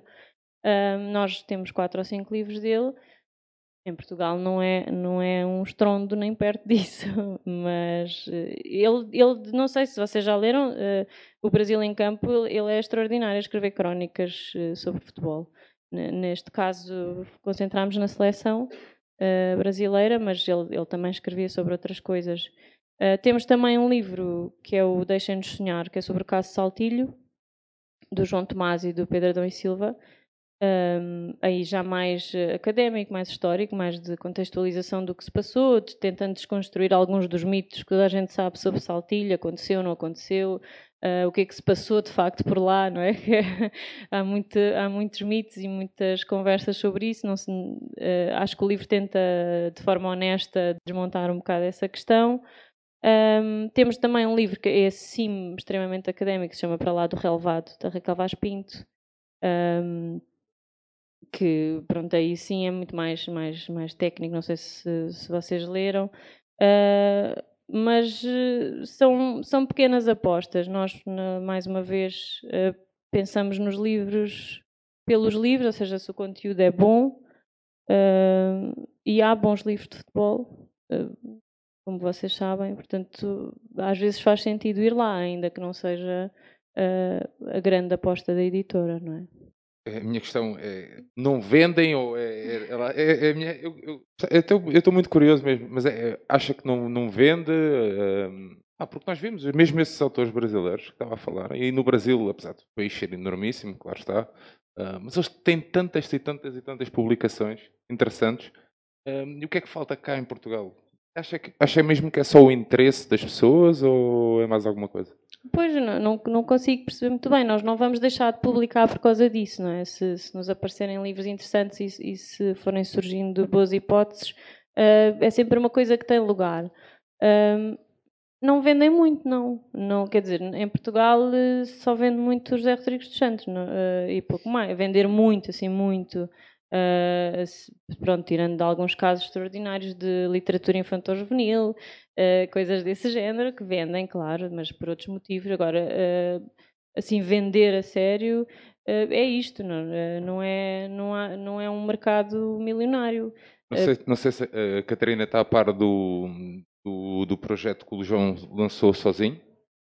Não sei, já falaram sobre isso, mas eu cheguei não, tarde. Peço não tem problema, não tem problema. Eu hoje, hoje é a segunda vez. O João edita um livro em nome próprio, em parceria com a Amazon. Um, ou seja, muito fácil. João, queres dar aí, explicar mais ou menos o processo aqui à Catarina? É, é um livro que é só a compilação das crónicas que eu escrevo no, no Red Pass, já é o segundo. É, e na altura perguntei o livro do Tri vantagem de ganhar muitos campeonatos é que temos muito para falar. É? no livro do Tri, o Benfica avançou com a Prime Books, penso eu, um, com, com uma ideia comigo e com o João Tomás para fazermos um livro que documentasse o Tri, que era inédito na, na, últimos anos no Benfica, e depois eh, para avançarmos até para um tetra. Essa, hum, o processo como se fez o livro do Tri deixou-me um pouco motivado no sentido de que é, é, tudo muito longo, é tudo muito demorado. É, e lá está, no, no futebol, numa coisa tão óbvia como era o fim do campeonato, e por cima aquilo acaba em maio e o livro só saía quase em julho, deixou-me um pouco, um, um pouco pé atrás com, com todo o processo. No ano a seguir já não houve o mesmo interesse. Eu penso que aquilo até vendeu pela Prime Books, Uh, eu tinha, tinha outra vez as crónicas todas para, para, publicar e, portanto, na altura perguntei a algumas pessoas se havia algum interesse. O processo, eh, isto leva a outra discussão que é, eu se quiser editar, se tiver conteúdo, de futebol, se quiser fazer um livro, se achar que isto tem, tem potencial, o processo, como tu sabes melhor que eu, é tão complicado e é tão desencorajador, uma pessoa arruma logo o conteúdo. O Sérgio há pouco tempo teve essa Ehm, essa amostra, quando sugeriram fazer um, uma compilação das conversas à Benfica, aquilo é, é, é encorajador no processo e financeiramente. O autor tem que chegar à frente com, com dinheiro, que é uma coisa que é impensável. Se calhar as pessoas que estão aqui não sabem, mas quiserem fazer um livro têm que ter uh, financeiro. Só para explicar, isso depende também se é uma edição de autor ou se é uma editora, eh, uma, uma marca, a dar esse apoio. Eu, em relação aos tempos, é realmente fazer um livro é mais complicado. Um processo de revisão, página, se a dar um certo. certo mínimo de qualidade, tem esse processo. Sei que muitas vezes a, a, ideia da crónica, a grande vantagem do livro em relação, por exemplo, às revistas, às periódicas, é porque é mais eterno e não é tão balizado com o tempo. Por certo. isso temos as, outras, outros tipos de publicações. E a vantagem, muitas vezes, quando temos crónicas, é que conseguimos fixar para o futuro tudo o que foi este passado. Certo. E realmente não, um livro nunca vai conseguir estar na rua Mas tu tens uma, uma, semana depois do, do título Tu e a. Catarina têm uma, uma visão que se calhar podem depois partilhar aqui, mais profissional, mais prática da coisa. Eu não percebo nada disso. E o, o que eu sei é que das duas ou três vezes que esteve em causa avançar, e, e até me propuseram, não era ideia minha, eu fiquei, eu senti-me ofendido porque disseram-me assim: bom, isto é fácil, tu agora tens a- já tens o conteúdo, não é? Então vá, vamos fazer uma capa porreira, uma, uma, uma paginação, essas coisas, que eu não percebo nada disso. Tudo porreiro. Eh, avança aí com 1000 euros, 1500 euros para as primeiras, uma coisa assim. Isto aconteceu há uns anos, não, não estou a inventar. E, e ouvi aquilo e disse, pá, porreiro, eh, não obrigado. Mas há realmente va- editoras que também têm esse sistema de autopublicação, autoedição. ahm, Desculpem lá interromper, estar aqui. Não, o João tem razão, eh, há de facto editoras. eh, Eu acho que é um- até um assunto, não sei se é para aqui, mas é um assunto interessante. Ahm, Para aqui é tudo. é tudo assunto. interessante. Ah, e estamos na Feira do Livro, portanto faz todo o sentido. É assim, há editoras que cobram aos autores, ah, vivem disso, na verdade, esse é o negócio delas. O negócio delas não é fazer livros, é, é cobrar dinheiro a autores. Ah, a tinta da China não cobra, e, e e- e o João também poderá falar. ah, a maioria das editoras, acho eu ainda, não sei se isto vai mudar, mas para já, a maioria das editoras não cobra ao autor. ah, ao- ah, para fazer qualquer livro. Mas a questão, Ah, Catarina, desculpa estar a interromper. Não cobra o autor, tudo bem. Mas a questão é a editora procurar, né? a editora procura e apresenta esta proposta. Nós queríamos eh, editar um livro, você já tem as suas conversas, os seus textos e não sei o quê. Quer dizer, eh, as editoras é que, é que me procuraram, neste caso específico. E, e- e- com um orçamento, é isso? Apresentaram-te um Sim, orçamento. exatamente. Pois, Mas obrigado mas ao eu- Dinis para calçar. É o que eu estou a dizer. Há editoras que vivem disso. Hum, eu acho que não, não é com essas que vos convém trabalhar, porque depois são, uh, uh, o livro está pago à partida, não é? Vocês já o pagaram, eles não têm de fazer qualquer trabalho de divulgação para vender, uh, não têm nenhum tipo de relação com o autor, porque o autor foi só um, é um cliente que lhes pagou para fazer uma coisa, a coisa está paga, não- a partir daí lavam as mãos, está feito, está no mercado, e depois às tantas dás pelos autores sozinhos a tentarem vender os seus livros. N- Eu, eu, eu não tenho nada contra a edição independente, eh, a de autor. Acho, acho sempre que, que pode gerar projetos muito bonitos. Aliás, nós temos grandes autores eh, de nossa, sei lá, o Luís Pacheco e, e grandes eh, figuras do nosso país que muitas vezes fizeram edições de autor, portanto, fizeram as suas próprias edições. E isso é diferente de ir trabalhar com uma editora que cobra ao autor para fazer um livro. O caso, o, caso, o, o caso do João é muito específico. Está ligado a uma grande empresa, eh, onde essa grande empresa trata de tudo, não é? Edita, eh, manda, dá al- alguns, não sei. Não sei, João, Mas- se queres partilhar isso? eu- não sei como é que funciona. Eu vou, vou partilhar dizendo assim, mas qualquer pessoa aqui nesta sala tiver um conteúdo que ache interessante e se não quiser ir pela via que a Catarina e o João estão a explicar, que eu acho hum, impensável para o comum mortal, eu quando lidei com essa realidade fiquei chocado, Uh, tem um, depois um plano B, que é se calhar ir procurar a Catarina, o João, outras pessoas aqui na, na Feira do Livro e que uh, tentarem convencê-los a, a editar o livro. Se isso não acontecer, tem uma última via que eu desconhecia completamente até há dois anos, que é, sendo cliente da Amazon, e acho que hoje em dia quase todos somos, tens lá um programinha em que eles próprios incentivam a mandar um conteúdo num Word, te- tens tudo compilado num Word, mandas, eh, aquilo vai a uma supervisão que eu não sei como é que funciona, sei que demora alguns dias, eh, e depois mandam-te de volta a dizer, sim senhor, eh, nós editamos isto em e-book, que era a minha primeira eh, ideia, ficar em digital, só queria isso, eh, e depois eles ajudam-te a vender, fica lá na, na página Amazon, depois divulgas para quem, para quem quiser, e a minha ideia do digital era que as pessoas adquirissem a preço zero, ou um preço simbólico do que eles quisessem, que acho que era no máximo duas libras ou três. Eh, e é aí que entra depois, que eu já, já, já tinha dito aqui, fiquei algo espantado com, primeiro, com o volume de interesse que aquilo teve através do blog e das redes sociais, e as pessoas dizer, não, mas eu não, não quero digital, quero em papel. Eu disse, papel eu não arranjo. E perguntei na, na Amazon, disse, olha, eh, não vai correr bem porque em Portugal ninguém compra em digital. Ah, então fazemos em papel, em vez de pôr isso a duas libras, põe a seis ou sete. Eu pensei, não liguei muito, sinceramente, nem liguei muito. Não, não foi uma coisa imediata. Fiquei a pensar, "Hum, ok, há de ser aqui um, um processo qualquer. Não, é exatamente a mesma coisa. Só tens de voltar ao formulário e dizer que é passar o que está em digital para, para papel, escolhes, eh, fazes tudo, a capa, o título, tudo, e eles, passado, sei lá, dois dias, têm aquilo à venda na, na Amazon inglesa, espanhola, tanto que muito benfiquista não está em Portugal, teve o livro muito primeiro do que eu. E eu fiquei fascinado de ir ao Twitter e ver o meu livro a correr. Assim, nunca o tinha na mão, portanto, porreiro, mas a malta que vivia em Londres, em Paris, em Madrid, tudo contente, a dizer, pá, está impecável, pronto. E foi assim que eu avancei hum, para este, que é, é algo que qualquer um de nós aqui pode, pode fazer. É chegar à Amazon, registra-se, aquilo dá trabalho, perde uma noite naquilo, mas depois, eu já pensei, tenho, tinha um blog de crónicas de festivais e de música, dia compilo aquilo tudo, mando para lá. Porquê? Porque o primeiro. Tu estavas ali a dizer uma coisa que é, que é bem verdade. Uma pessoa pode ter uma ideia, pode ter uma ideia que pensa que é vencedora. Assim, eu vou vender muito este livro, este livro vai ser muito interessante. Ou pode ser um atrasado mental como eu, que pensa, eu quero ter isto documentado para quando chegar a Alzheimer eu eh, ter alguma coisa que me agarre. E é por isso que tenho o blog e foi por isso que comecei a documentá-los assim. E isto aqui já é um upgrade que que a Amazon traz, que eu acho que é, que é curioso e é, é válido para a discussão. Ixi, Era uma boa alternativa para ti, pá. Eu- Chega o Alzheimer, claro. Não, acho que aqui assim são, a- são, são várias possibilidades que estão, em- estão em cima da, da mesa para quem quer pu- publicar livros.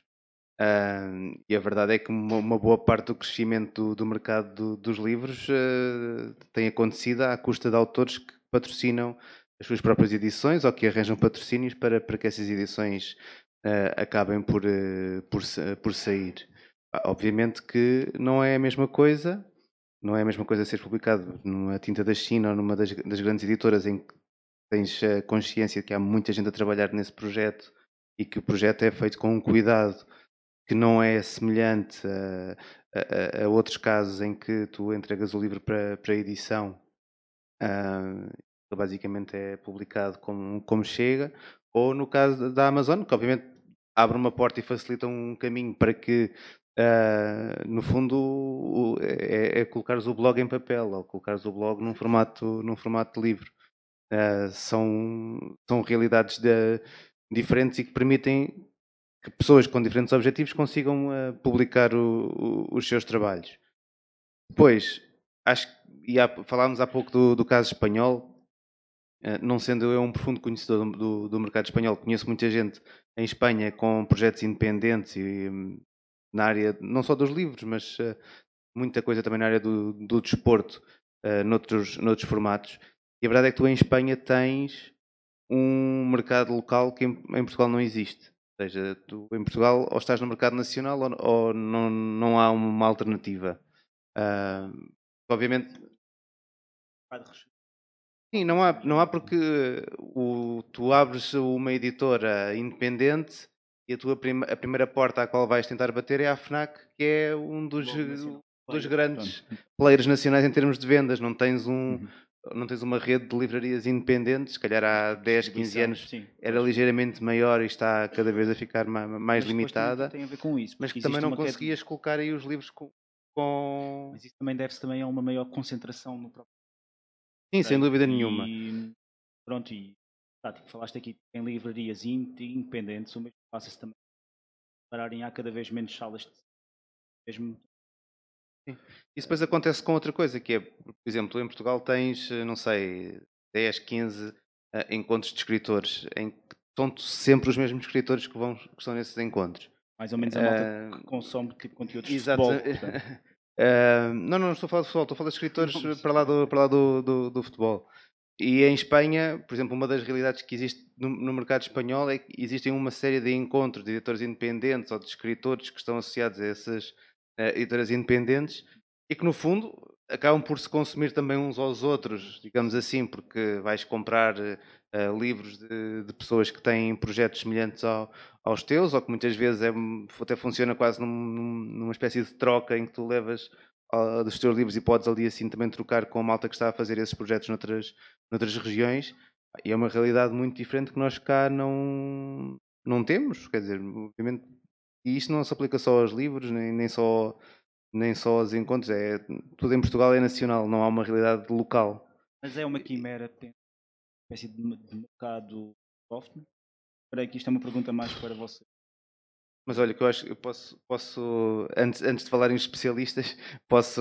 Eu acho que é difícil. É difícil porque há, há bastante, bastante resistência e uh, o facto de falarmos todos uh, português não significa que as pessoas se percebam umas às outras. Uh, em Portugal, há, ele, a Catarina já falou disso, há uma enorme resistência a comprar os livros que estão em, em português do, do Brasil. No Brasil, há muita dificuldade para perceber até a falar. Como se viu ontem com o Jesus, não é? para perceber até no falar o que é que o, aquilo que é dito e portanto não sei se é, se é uma possibilidade. Um exemplo, por exemplo, com o livro do, do Zinc que teve de mudar de título para o Brasil e passou a ser o reserva, porque cá era o suplente. É, por acaso até um exemplo, há bocado estava a pensar nisso, é um exemplo de um livro de literatura que fala sobre futebol. E não há muitos autores portugueses, não, não vou dizer que é o único, mas é... Havia uma compilação é que era para aí 5 ou 6 anos, que eu acho que se chamava Fora de Jogo. Vários autores, João, João Tordo. Mas fora do jogo jogado, há muitos livros. Tática, preparação física. Sim, isso é, por exemplo, uma, uh, o João já falou disso, a editora Prime Books tem um. O catálogo deles é quase todo dedicado ao, ao futebol.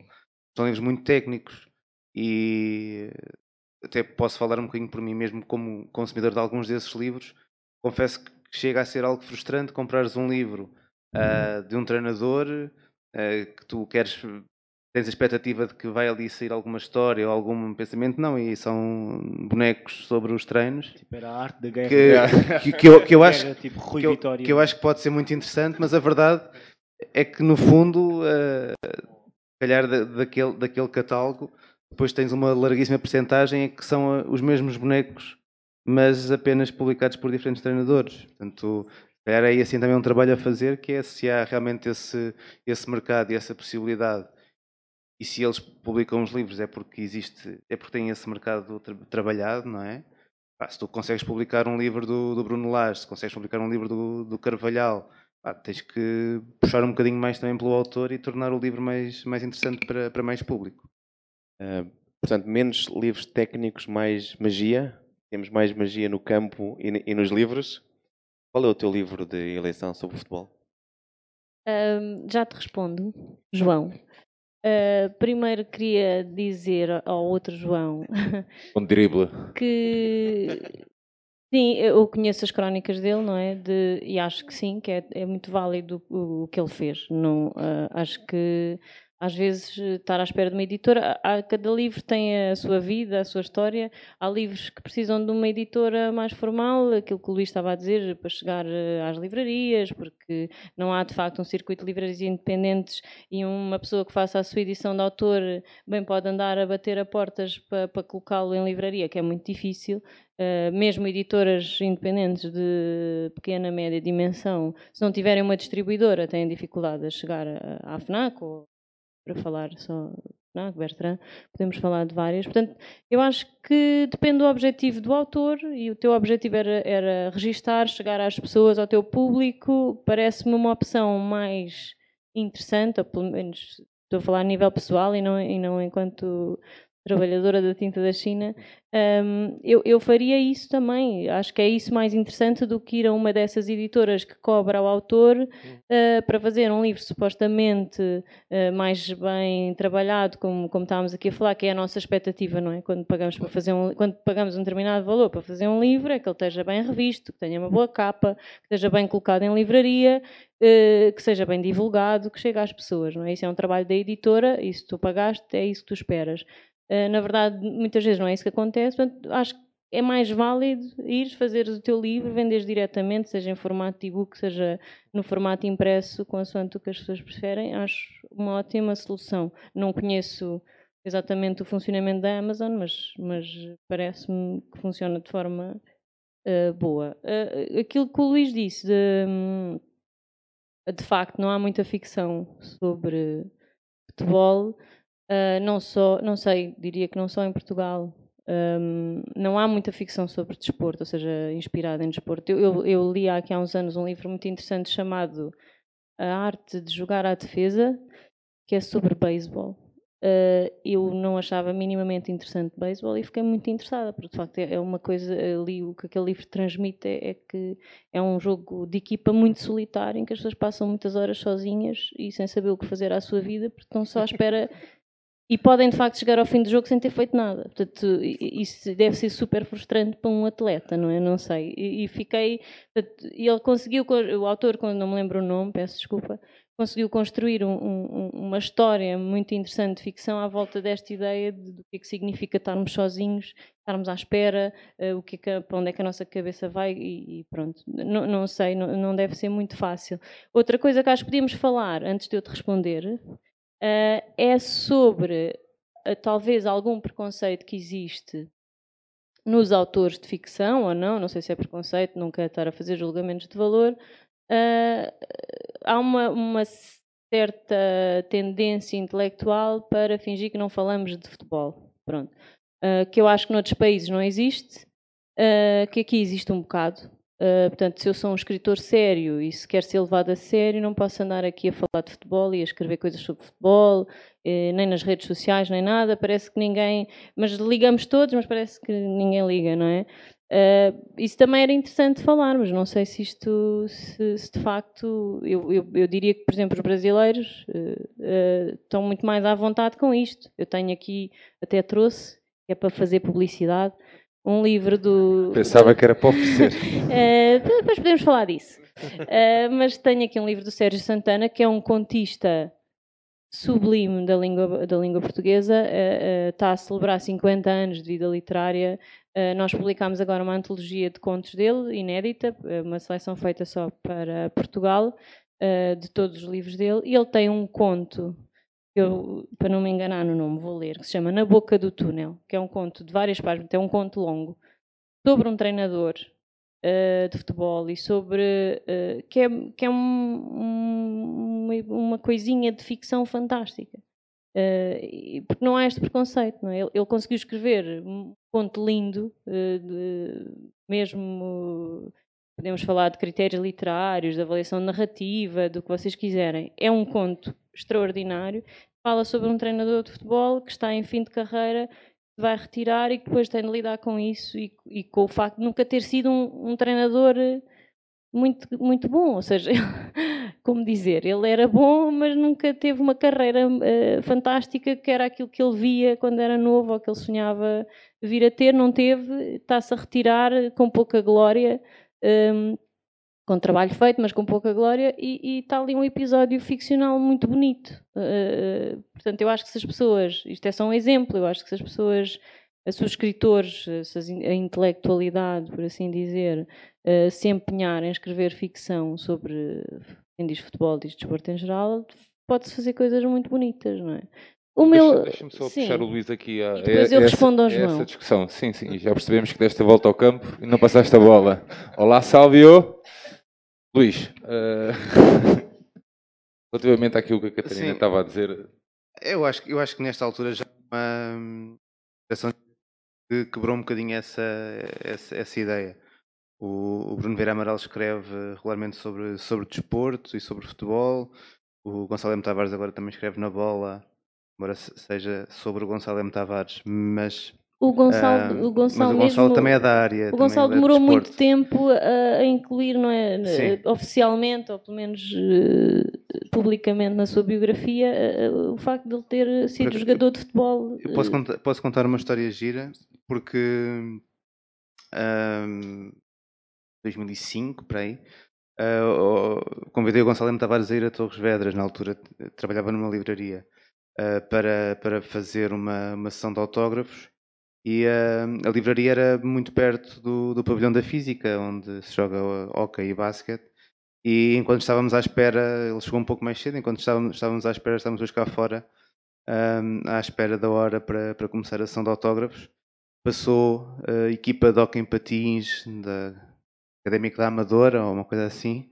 e de- do meio dessa equipa tira-se um gajo aos abraços ao Gonçalo Tavares, tinha sido colega de curso dele. E eu confesso que na altura não, não fazia ideia de que ele, a formação dele era na área de desporto e fiquei a saber, fiquei a saber aí. Mas de facto ele depois demorou muito tempo a, a- a- falar disso. Eu não, não sei se há propriamente um. ah, há mais casos ainda de autores. Francisco Zé Vegas também escreve muito sobre. Temos que escrever muito sobre futebol e fala muito sobre futebol. Ahm, não acho que haja aí assim um, um problema. Acho ou uma dificuldade. Acho que nós estamos sempre à espera que os livros sobre futebol sejam primeiro sobre o futebol ou sobre o desporto. E eu acho que para, para lá chegarmos tem que ser o caminho tem que ser ao contrário, ou seja, tem que ser um livro em que se chegue ao desporto, em que se chegue ao, futebol para tornar esse livro mais, mais interessante. Eu estou, estou eh, por, falar, por, por falar em livros, não é? Estou- é um dos livros que, que eu ando a ler. É um livro chamado Home and Away, do Nosgard, com o Frederick Eklund. São cartas que uns, uns, os dois escritores escreveram um para o outro durante o Mundial de 2014. O Frederick está ah, no Brasil, ou seja, está no olho do, do furacão durante o, o Mundial e escreve sobre o Brasil e sobre a vida dele e sobre as saídas à noite ah, e claramente uma personalidade muito mais ah, aberta para, para os prazeres da vida, enquanto o Karlova está ah, entre as suas apresentações de livro e a Dinamarca, eu acho que ele vive na Dinamarca, Dinamarca ou Suécia, ahm, e fala sobre as suas impressões também sobre esse Mundial e sobre as suas memórias do futebol, mas muito numa perspectiva de estar a ver as coisas para televisão. Às tantas, aquilo é um livro sobre futebol, mas é um livro sobre as outras coisas todas que tocam aqueles dois autores e eu acho que é isso que torna esse livro tão, ou pelo menos a leitura que eu estou a fazer de livros, parece-me tão especial. Se calhar é o que falta cá para termos mais autores que têm realmente esse espaço para, para, para publicação, não é? Ah, e que têm essa chegada também ao, ao público. Falta esse, esse passo de, em algum momento de, de- de- da sua carreira, chegarem ao, ao futebol. Por acaso, o, Walter Ugumem é na máquina de fazer espanhóis que ele fala do, do Cubilhas, se não me, se não me engano. Ahm, e há, há meia dúzia de anos ele foi entregar o esse livro ao Cubilhas. Curiosamente, o Walter Ugumem não percebe nada de bola. Ahm, mas eh, o Cubilhas esteve na Maia num, num encontro de, de futebol que ele organizado pelo Ismael e o Walter foi lá entregar-lhe o livro. Lá está, uma ligação curiosa entre encontros de futebol e eh, autores de nomeada na literatura portuguesa. Deixa-me só aqui acrescentar o que a Catarina disse, que eu concordo 100% com, com essa observação. Os grandes autores, ou nem é preciso ser grandes autores, podem ser eh, pessoas que queiram escrever, fogem muito do assunto de futebol. E fogem mesmo. Eu vou-te dizer porquê. E vou-te contrastar isto com a realidade brasileira. Aqui fala, tentas fugir ao futebol porque é tóxico. É muito tóxico. Hoje em dia não é, não está nada na moda tu dizeres ah, eu li um livro de futebol, isso vai-te logo chatear para o resto da discussão, estejas a falar no prós e contras, estejas a falar no que seja, no contexto que seja. É tóxico. E mesmo um autor que seja fervoroso adepto de futebol ou de um clube vai pensar duas vezes antes de dizer qualquer coisa sobre isso, porque da maneira como estamos, é como a RTP ontem estava a apresentar uma coisa na- em Cabo Verde, fez uma peça sobre o Benfica e hoje cai-lhe tudo em cima, eh, como se calhar na final da taça era Sporting Porto, caiu-lhe tudo em cima porque os jornalistas da RTP tinham camisolas Porto e Sporting. Eh, só para dizer, é muito tóxico. E contraponho isto, sou um ávido consumidor de imprensa brasileira, via PFC e agora via outros canais, e a diferença é só esta. Em qualquer discussão de futebol, seja com jornalistas novos, velhos jogadores, ex-jogadores, estrelas, desconhecidos, é muito raro tu teres uma discussão, um programa de televisão durante o dia e que alguém não puxe de um livro, ou de uma citação de um livro, ou de um autor de um livro, ou da história que leu. Em...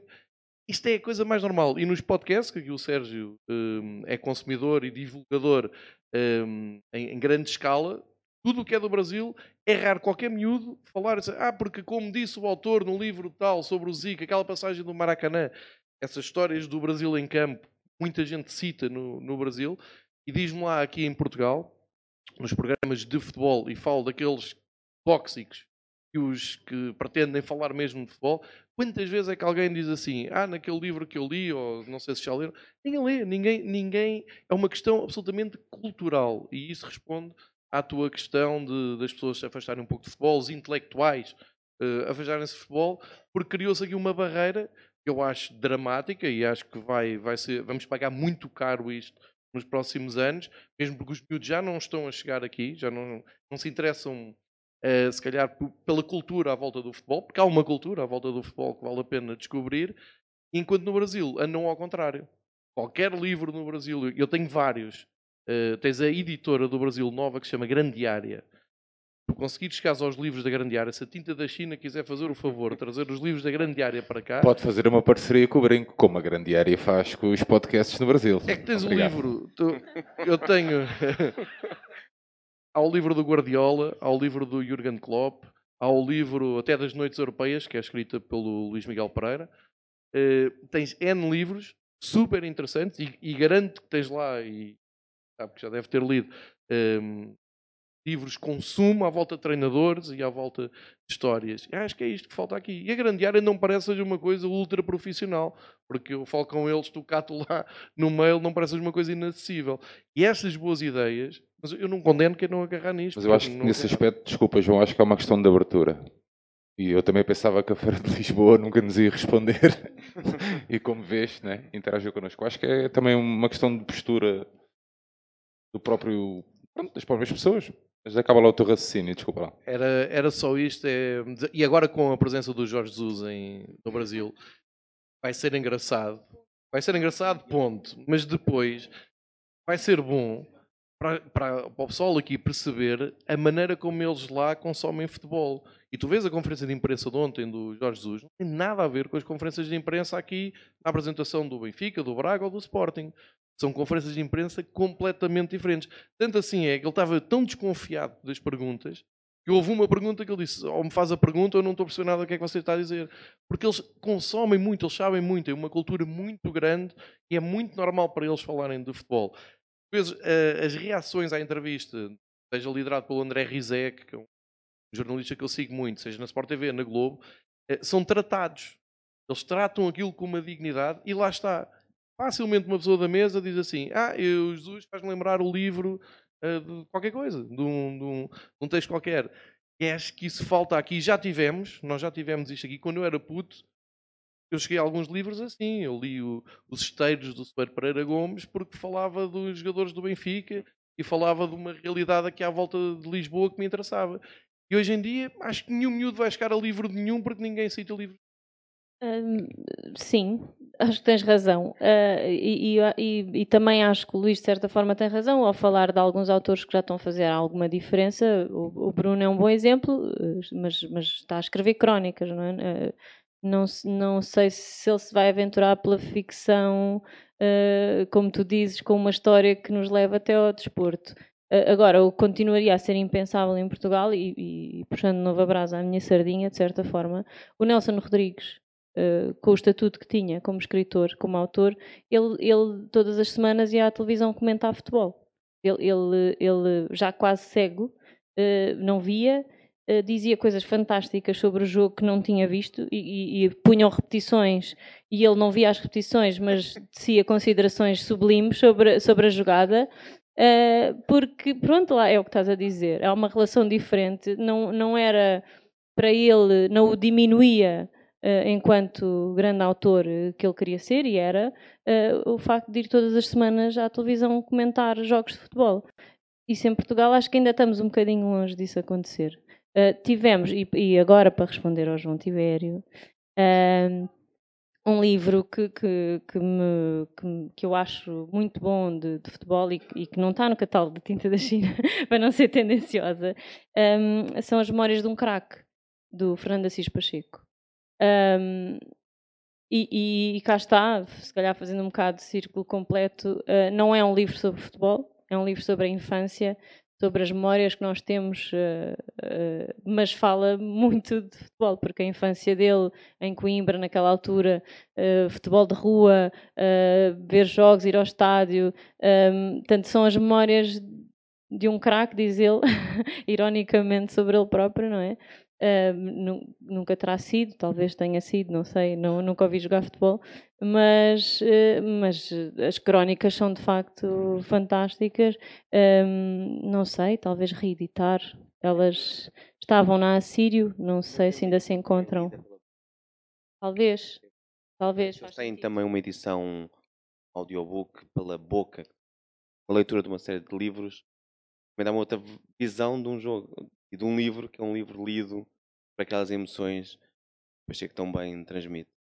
E e é, é um pouco isso, quando às vezes falamos destes livros mais os de ficção, mais do que os não ficção, o, o futebol não precisa de ser o personagem principal. Não precisa de ser, não de ser 320 páginas com, com o relato, com o Tsubasa a, a ir de um lado ao outro da, da baliza. Podem ser momentos, podem ser. A ideia das memórias, eu acho que resulta muito bem.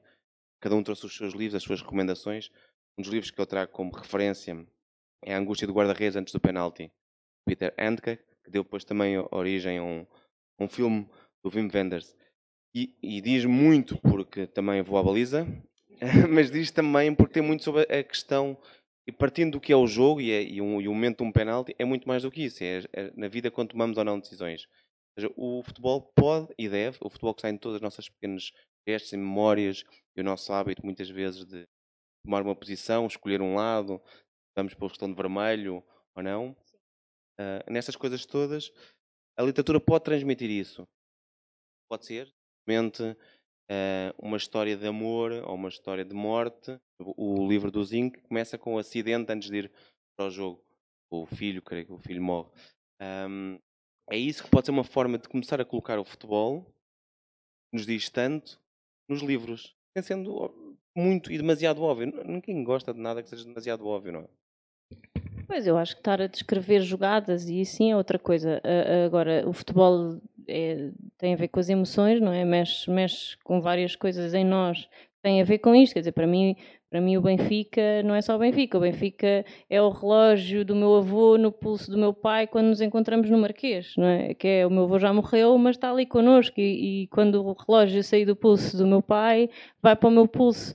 Portanto, isto, isto é o futebol, isto é a literatura. Não, eh, acho que faz todo o sentido que, que, que seja isto, que, que haja esta ligação. E, portanto, obviamente, quando falamos, acho eu, nós, pelo menos aqui, estamos a falar de livros sobre futebol, não estamos a falar, lá está, daqueles que estavam a dizer, não é? De, de treino e de como é que se faz esta jogada ou aquela. Estamos a falar disto. Os exemplos que eu dei, o conto do Sérgio Santana, não é sobre futebol, é sobre um treinador que está a lidar com o fim de uma coisa e o início de outra diferente, que ele ainda não sabe o que é que vai ser. Obviamente que a vida dele foi toda dedicada ao futebol e por isso tem alguma coisa a ver. Eh, E nós conseguimos identificar-nos com isto, não é? Que eh, nós também, eh, a nossa vida também, as memórias do Fernando Assis Pacheco, nós também temos as nossas memórias. E, acho que é assim que faz sentido. E também podia fazer sentido, sei lá, os, os tal como Sócrates, não é? Que era médico e falava de filosofia como falava de dribles. Acho que os jogadores também podiam, se calhar, os jogadores, os Sócrates, o treinadores. bom, não é? O Sócrates, o, o- sim, o bom. Obrigado. Desculpa. Eh, esse Há uma boa biografia. não é, não é, boa- não é, Ah, o- não é o antigo, não é o mau, é o futebolista. Eh, portanto, de- eh, os jogadores, os treinadores, as pessoas do futebol também não, não têm só de falar de- sobre futebol, também podem. Nós, nós temos um livro do, do Torran que, que se chama As Minhas Estrelas Negras, que é um livro, na verdade, sobre racismo, que é o Torran a dizer quem são eh, as pessoas, os grandes ídolos de- na vida dele, os heróis dele, todos negros como, como ele, não é? Porque, na verdade, as histórias de heróis nunca, nunca contam com estas pessoas. Se os jogadores também fizerem este papel, não, acho que, também pode ajudar, não sei, pode servir. A inventar, obviamente que eu gostava que um, eh, algum jogador por exemplo, o Jonas me disse, olha, Catarina, tenho aqui um grande romance. Uh, opá, ó Jonas, fiz tudo o que tu quiseres. Não é? Aires, avancem. pouco aos, aos, aos, aos um dos primeiros livros que eu comprei foi um livro em inglês chama-se Against the Enemy é do Simon Cooper que é um que é um jornalista que trabalha no, no Financial Times etc na década de 80 mais concretamente em ele, ele, ele acabou o curso, tipo, pegou nas, nas poupanças que tinha e como, é um segmento que também que eu vejo muito retratado lá fora, que é um livro de viagem, mas em, mas em que as histórias não têm nada a ver tipo, com pessoais, são, têm a ver também muito tipo, com o próprio contexto também dos, dos tipo, onde ele passa. E nesse segmento há vários livros. Eu dizia também o Africa Un- Un- Un- United. Dar o exemplo também de um, de um livro em, em português. Acho que esse, o África, já, tínhamos, já, tinhas, já tinha mesmo. sido uma, uma, sugestão tua. Sim, sim. Sim. Também, ao- ao- então também dar uma recomendação tipo em português que é o Até, o Até Lá Abaixo, que até já deu um filme e tudo, que é, que é um livro do nosso amigo Tiago, Tiago Carrasco. Podem, creio que é, que é adquirir na Leia, pronto. Ahm, mas, mas são livros, é um tipo de livro que eu gosto muito. E essa, a minha, eh, essa, essa seria a minha primeira recomendação. A outra recomendação é um, é um pequeno tratado que eu não sei se está à venda cá, que é sobre, que é sobre o fanatismo. O livro não tem nada a ver com, com futebol e é de um escritor israelita chamado Am- Amos Oz e retrata mesmo essa questão desse fanatismo. Muitas vezes o ambiente, tipo como o João aqui disse, está muito tóxico, portanto também às vezes tipo, vem, não é? Daí essa é essa a minha João Gonçalves, quais são as tuas. O que é que trouxeste aí na tua, no teu baú? Ah, Eu acho que já fui dizendo. Eu, eu tenho sempre estes dois ah, para defesa, não é? Fever Pitch de Nick Hornby, ah, que é a história de um adepto do Arsenal que confunde o futebol e a vida, que é uma coisa que eu prezo muito, apesar da atrasadice mental que representa. Ahm, quem não leu, há, em português, isto está lançado em português e encontra-se ah, com relativa facilidade. Já vi à venda a edição em português. Ahm, Febre no estádio em português. Febre no estádio. E hum, um livro mais difícil de encontrar, que é este, que é o Eduardo Galeano e Futebol ao Sol e à Sombra. Eh, este consegui que me trouxessem do, do Brasil. Ele não é brasileiro, é uruguaio, Eduardo Galeano. Eh, e hum, é um livro que se dá, por exemplo, a introduzir debates como este, como tu fizeste. É uma prosa incrível, está separado por vários, vários temas eh, em crescendo temporal. e é uma maneira que parece muito fácil de escrever, mas ao mesmo tempo é muito pertinente, traz, traz aqui grandes, grandes histórias. Hum, o problema destes, de- destes livros, por exemplo, deste Futebol ao Sol e à Sombra, que perguntam-me sempre como arranjar, é que não é muito fácil de, de encontrar, mas eh, com um pouco de sorte, por exemplo, aqui na Feira do Livro, não sei se conseguem encontrar, mas com um pouco de persistência, hum, aquilo que eu uso para chegar a estes, a estes livros é muito a rede social, o Twitter, é as vossas sugestões, vocês eh, nisso bem podiam acabar com o podcast, porque cada vez que levam livros naquela parte final, o meu Visa chora. eh, as estantes lá de casa do IKEA pedem renovações. Ehm, mas isso faz com que eu, digo uma coisa que tu não, não me perguntaste, mas que eu vou-te responder. Eu continuo a ser um ávido comprador de livros, eh, às vezes em doses absolutamente estúpidas. Leste Eh, bem o alinhamento, então. ah, sim, sim. Estás a estive ver? estudar, estive a estudar em casa. Mas há uma, uma, uma febre compulsiva de, de chegares a, a livros, eh, mas já não é qualquer livro. É o que a Catarina há pouco estava a dizer. Já não vale a pena teres uma grande capa, teres aqui um, um grande embrulho à volta do livro. Precisas que alguém que tu confies que aponte. Podes conhecer ou não, pode ser num jornal, pode ser numa revista. eh, nesse, nesse caso, há, há revistas que eu também consumo em grande, em grande número, como a Panenka, a Libro, uh, 442, uh, When Saturday Comes. Todas estas revistas trazem um espaço literário em que conseguem estar sempre a sugerir três, quatro livros por edição. E tu escolhes aquele que parece vai trazer alguma coisa à sua vida, mas cada um consome conforme a sua necessidade. Eu estou sempre à procura de boas histórias, estou sempre à procura de emoção à volta do futebol, coisas que eu depois posso usar eh, na, na minha vida, na, na- na minha vida profissional e pessoal, eh, e isso vai se separando conforme o, o teu interesse.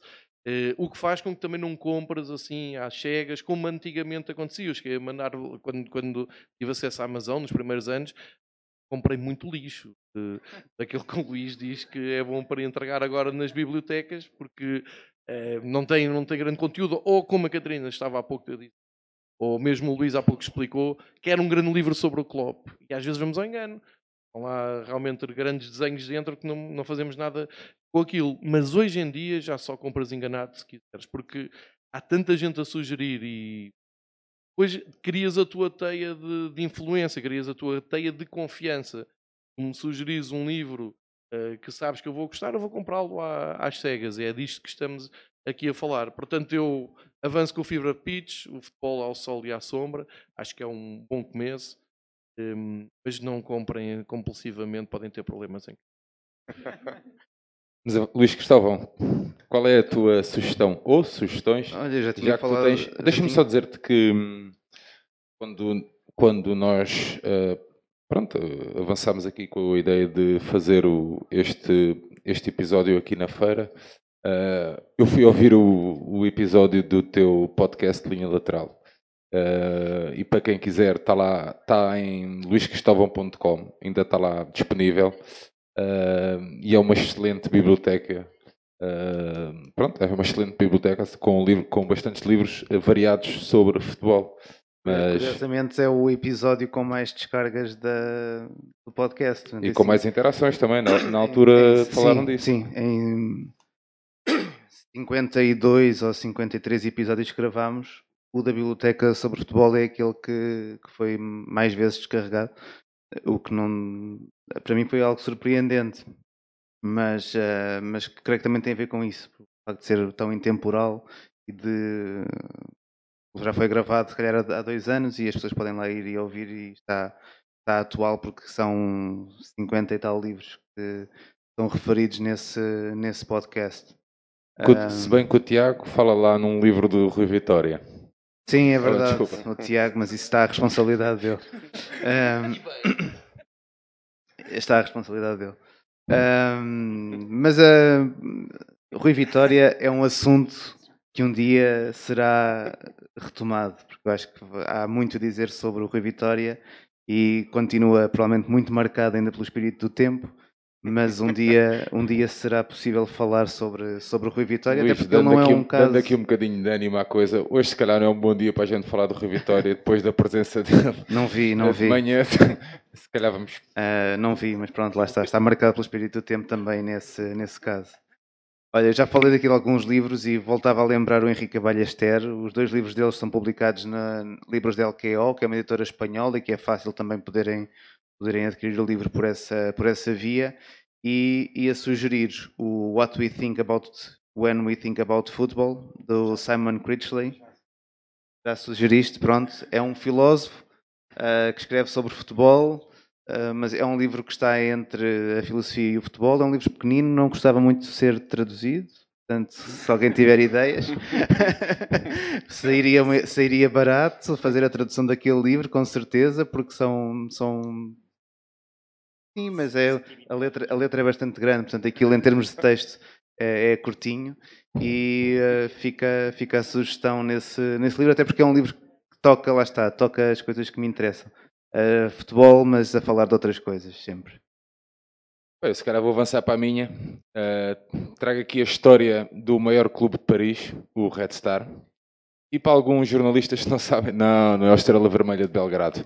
É o Red Star mesmo, uh, de Paris. Um, pronto, equipa, foi uma... que equipa de verde e branco, atenção. Mas, mas é do lado certo da luta. Foi por isso que eu trouxe. Ao contrário dos outros. Bom, Uh, e trouxe aqui esta pequena. É, o livro é, conta a história do Red Star, que já foi um grande, grande, grande clube uh, francês. Uh, pronto, e é a minha sugestão: Pierre Laporte e, e Gilles Saland. Não sei se é assim que se, que se diz. É assim? Está bom assim? Obrigado, obrigado. é um livro meio diferente e pronto, custa 22 euros na Amazon. Por isso, a coisa baratinha para este pequeno livro. João... E já não era a primeira Esse livro não foi o Tiago Marques que trouxe? É, foi, exatamente. Então deixa de tangas. Um abraço ao Tiago Marques. que já deve ter lá um grande caixote. João Tibério. Eu, eu já falei na, na minha proposta, portanto acho que estamos a chegar ao, ao final do jogo, vamos entrar no prolongamento não é? ou nos descontos. Sim, não está aí ninguém ainda da coisa, ainda temos tempo, não é? Aproveitar Eh, o que temos. A Catarina tem ali uma manchete de sugestões, todos da tinta da China. Não sei se queres fazer aqui algum. Preferias dois e oferecer um livro? Pois eu, eu não vou estar a repetir e a cansar-vos com os livros da tinta da China, também não me vou estar aqui a arriscar a falar dos livros das outras editoras, não, posso, já falei. Ah, mas pronto, leve ideias, ah, não sei, vamos ver, direitos, traduções, isso tudo são contas que se podem fazer. Ahm, acho que as pessoas não devem. Uh, deixem um apelo, também fica bem, não é? No fim destas coisas, deixar um apelo, não deixem de sugerir às editoras uh, esses livros que vocês gostam e que vocês conhecem tão bem.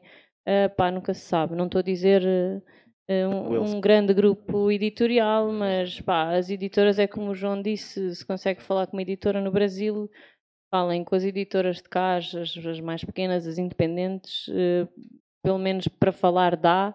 Às vezes não dá para fazer muito mais, porque fazer livros é muito caro, mas, mas dá para falar e às vezes pode acontecer. Portanto, fica aqui o apelo.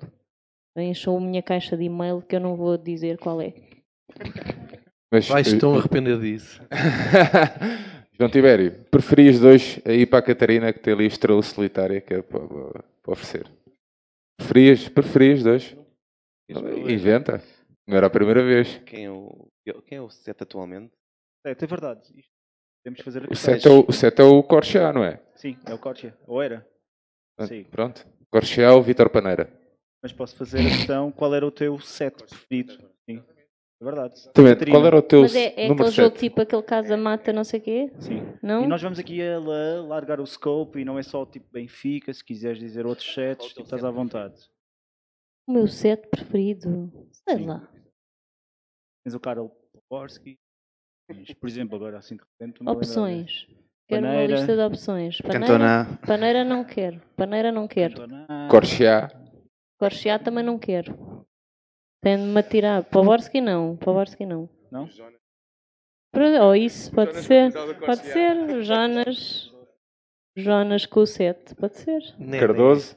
O Cardoso. O Cardoso. O Cardoso, o Cardoso é uma personagem literária muito interessante, eu acho. Ficavas com o Cardoso? Eh, ficava com o Cardoso. O Cardoso, hum, eu passei muito tempo sem gostar do Cardoso eh, e depois reconciliei-me com ele. Eh, tá, eh, mas, mas Ainda agora. foste a tempo, porque metade do estádio ainda não se reconciliou. Sim, não, mas eu sim, eu, eu, eu passei a amar Cardoso hum, e, e não sei, eu, eu comecei a sentir que ele gostava muito do Benfica eh, e, e isso para mim tá, tá- chega, podes, podes até não, não, não jogar, mas ele até jogava bem, pronto, agora vendo assim em perspectiva. Eu também agora já gosto do André Almeida, não sei se posso dizer isto. Bom, estamos. eh, João Gonçalves, teu set de sempre. Sempre? Karel Poborski. Mangas compridas. Vais avançar, vais ficar com o Poborski. Vou ficar com Poborski. Eu disse Cantona. Cantona é o meu set sempre, sim, não há, não há outro. O Luís já se safou. Ares, Eh, o Paneira. Pego- Eu pego no Paneira. é? Eu fico com o Cardoso. Desculpa, esse é meu. Tem duas pernas. Ah, acho que ficou estabelecido que o Cardoso é meu. Vais ter de escolher outro. Pá, estamos a chegar ao fim. Vamos, eh, queres despedir? João Tibério, avança aí para as despedidas, para as tuas despedidas. Pá, posso começar por agradecer a presença de todos que estiveram neste final de tarde aqui no auditório, nesta experiência hum, nova para nós, acho que para muitos de vocês também provavelmente é, porque não é habitual ah, virem, vir só ouvi- ouvir ah, loucos por futebol e por livros, num ambiente que se quer, quer se queira, quer não um pouco. Ah, e pronto, eu continuo a acompanhar o brinco. A nossa ideia é mostrar que existe um outro futebol sem ser aquele dos programas de segunda-feira à noite há muita gente a fazer e a pensar o futebol de uma forma diferente, ah, não só como o Luís Cristóvão, como outros, não só profissionalmente, como de uma forma mais amadora. E a nossa ideia é que o Brinco continue a trazer esse olhar diferente, a falar sobre livros, a falar sobre a cultura de adepto, a falar sobre história, sobre Sociedade. feminismo brevemente. Acho que vamos ter aí um brevemente sobre feminismo, outro sobre racismo. É suposto pensar o futebol mesmo de outra forma. Futebol e a sociedade, não é? Porque ainda ontem se celebraram um anos sobre a morte de Alcino. Bom, João Gonçalves, uh, obrigado, meu querido, por teres vindo. Mais uma vez, desta cara, nestas. Estás sempre disponível, já não é primeira vez, nestas ideias assim meio. que ao início parecem assim um bocadinho sem sentido, mas depois acabam por, uh, por se proporcionar. Muito obrigado por teres vindo e quais são as tuas considerações finais? Olha, primeiro agradecer o jantar que vão pagar a seguir. É incrível isso.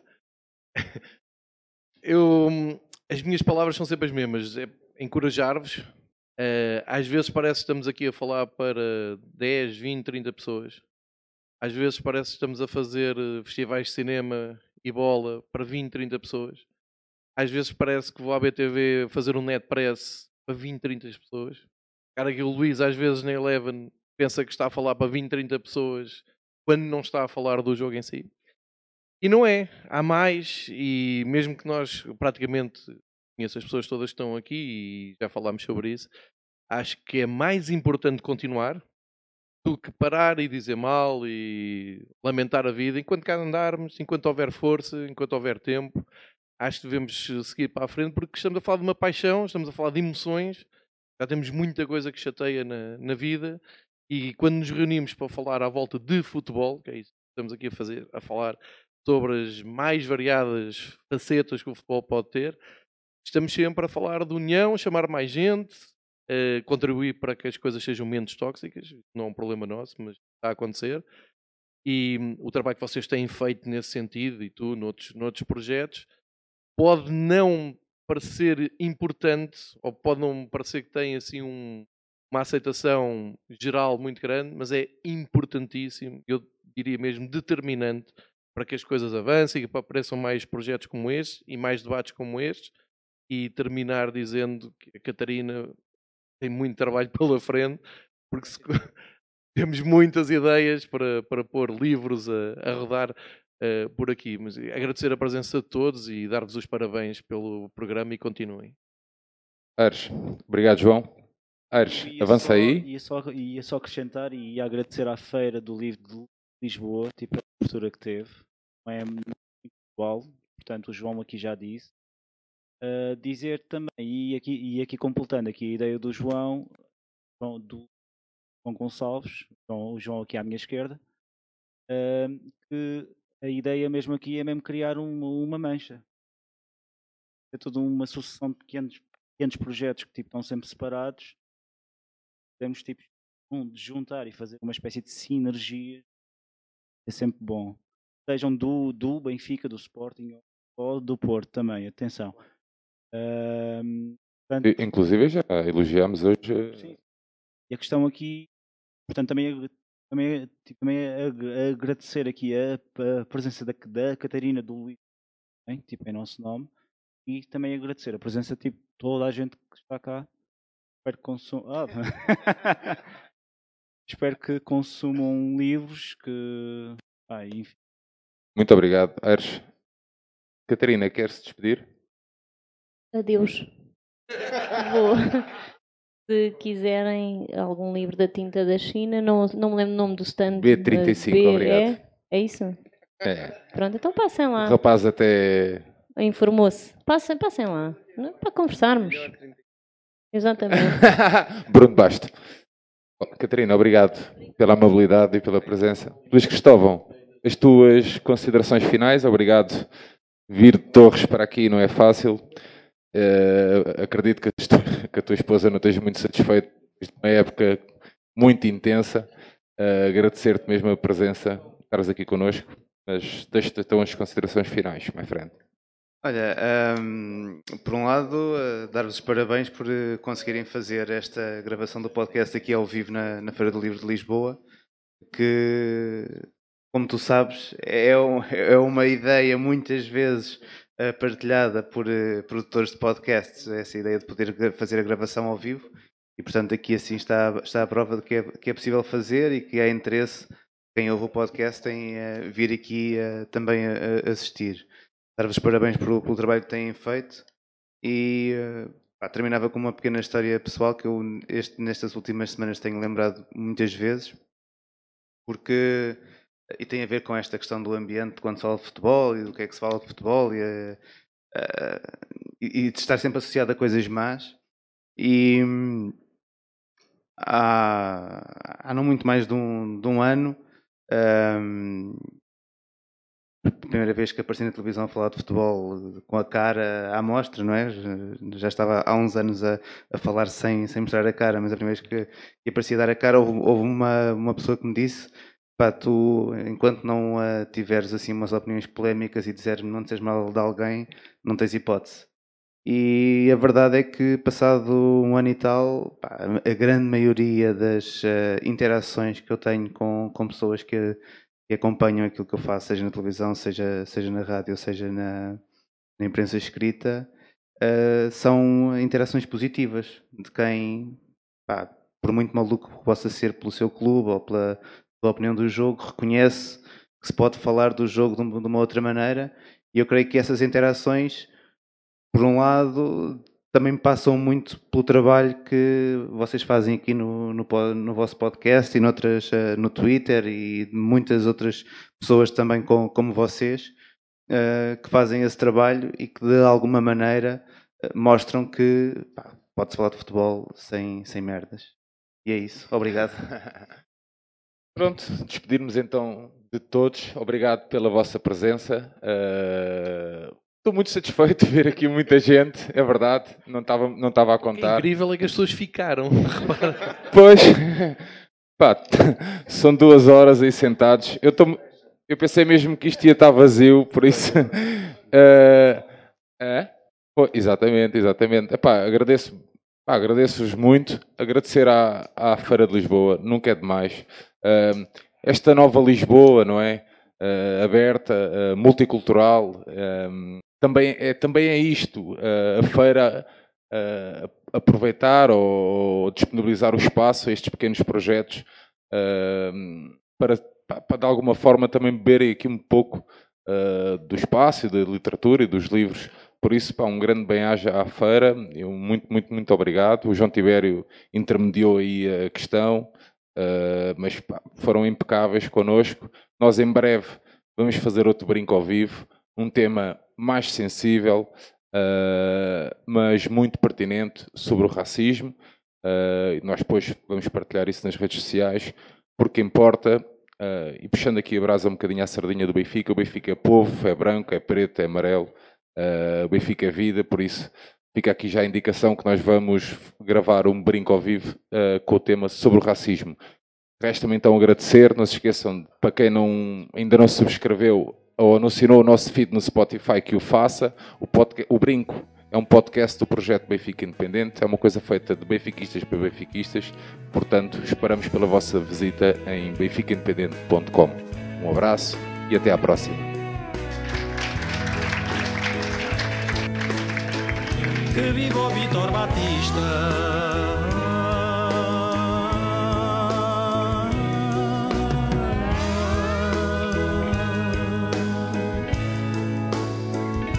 vivo Vitor Batista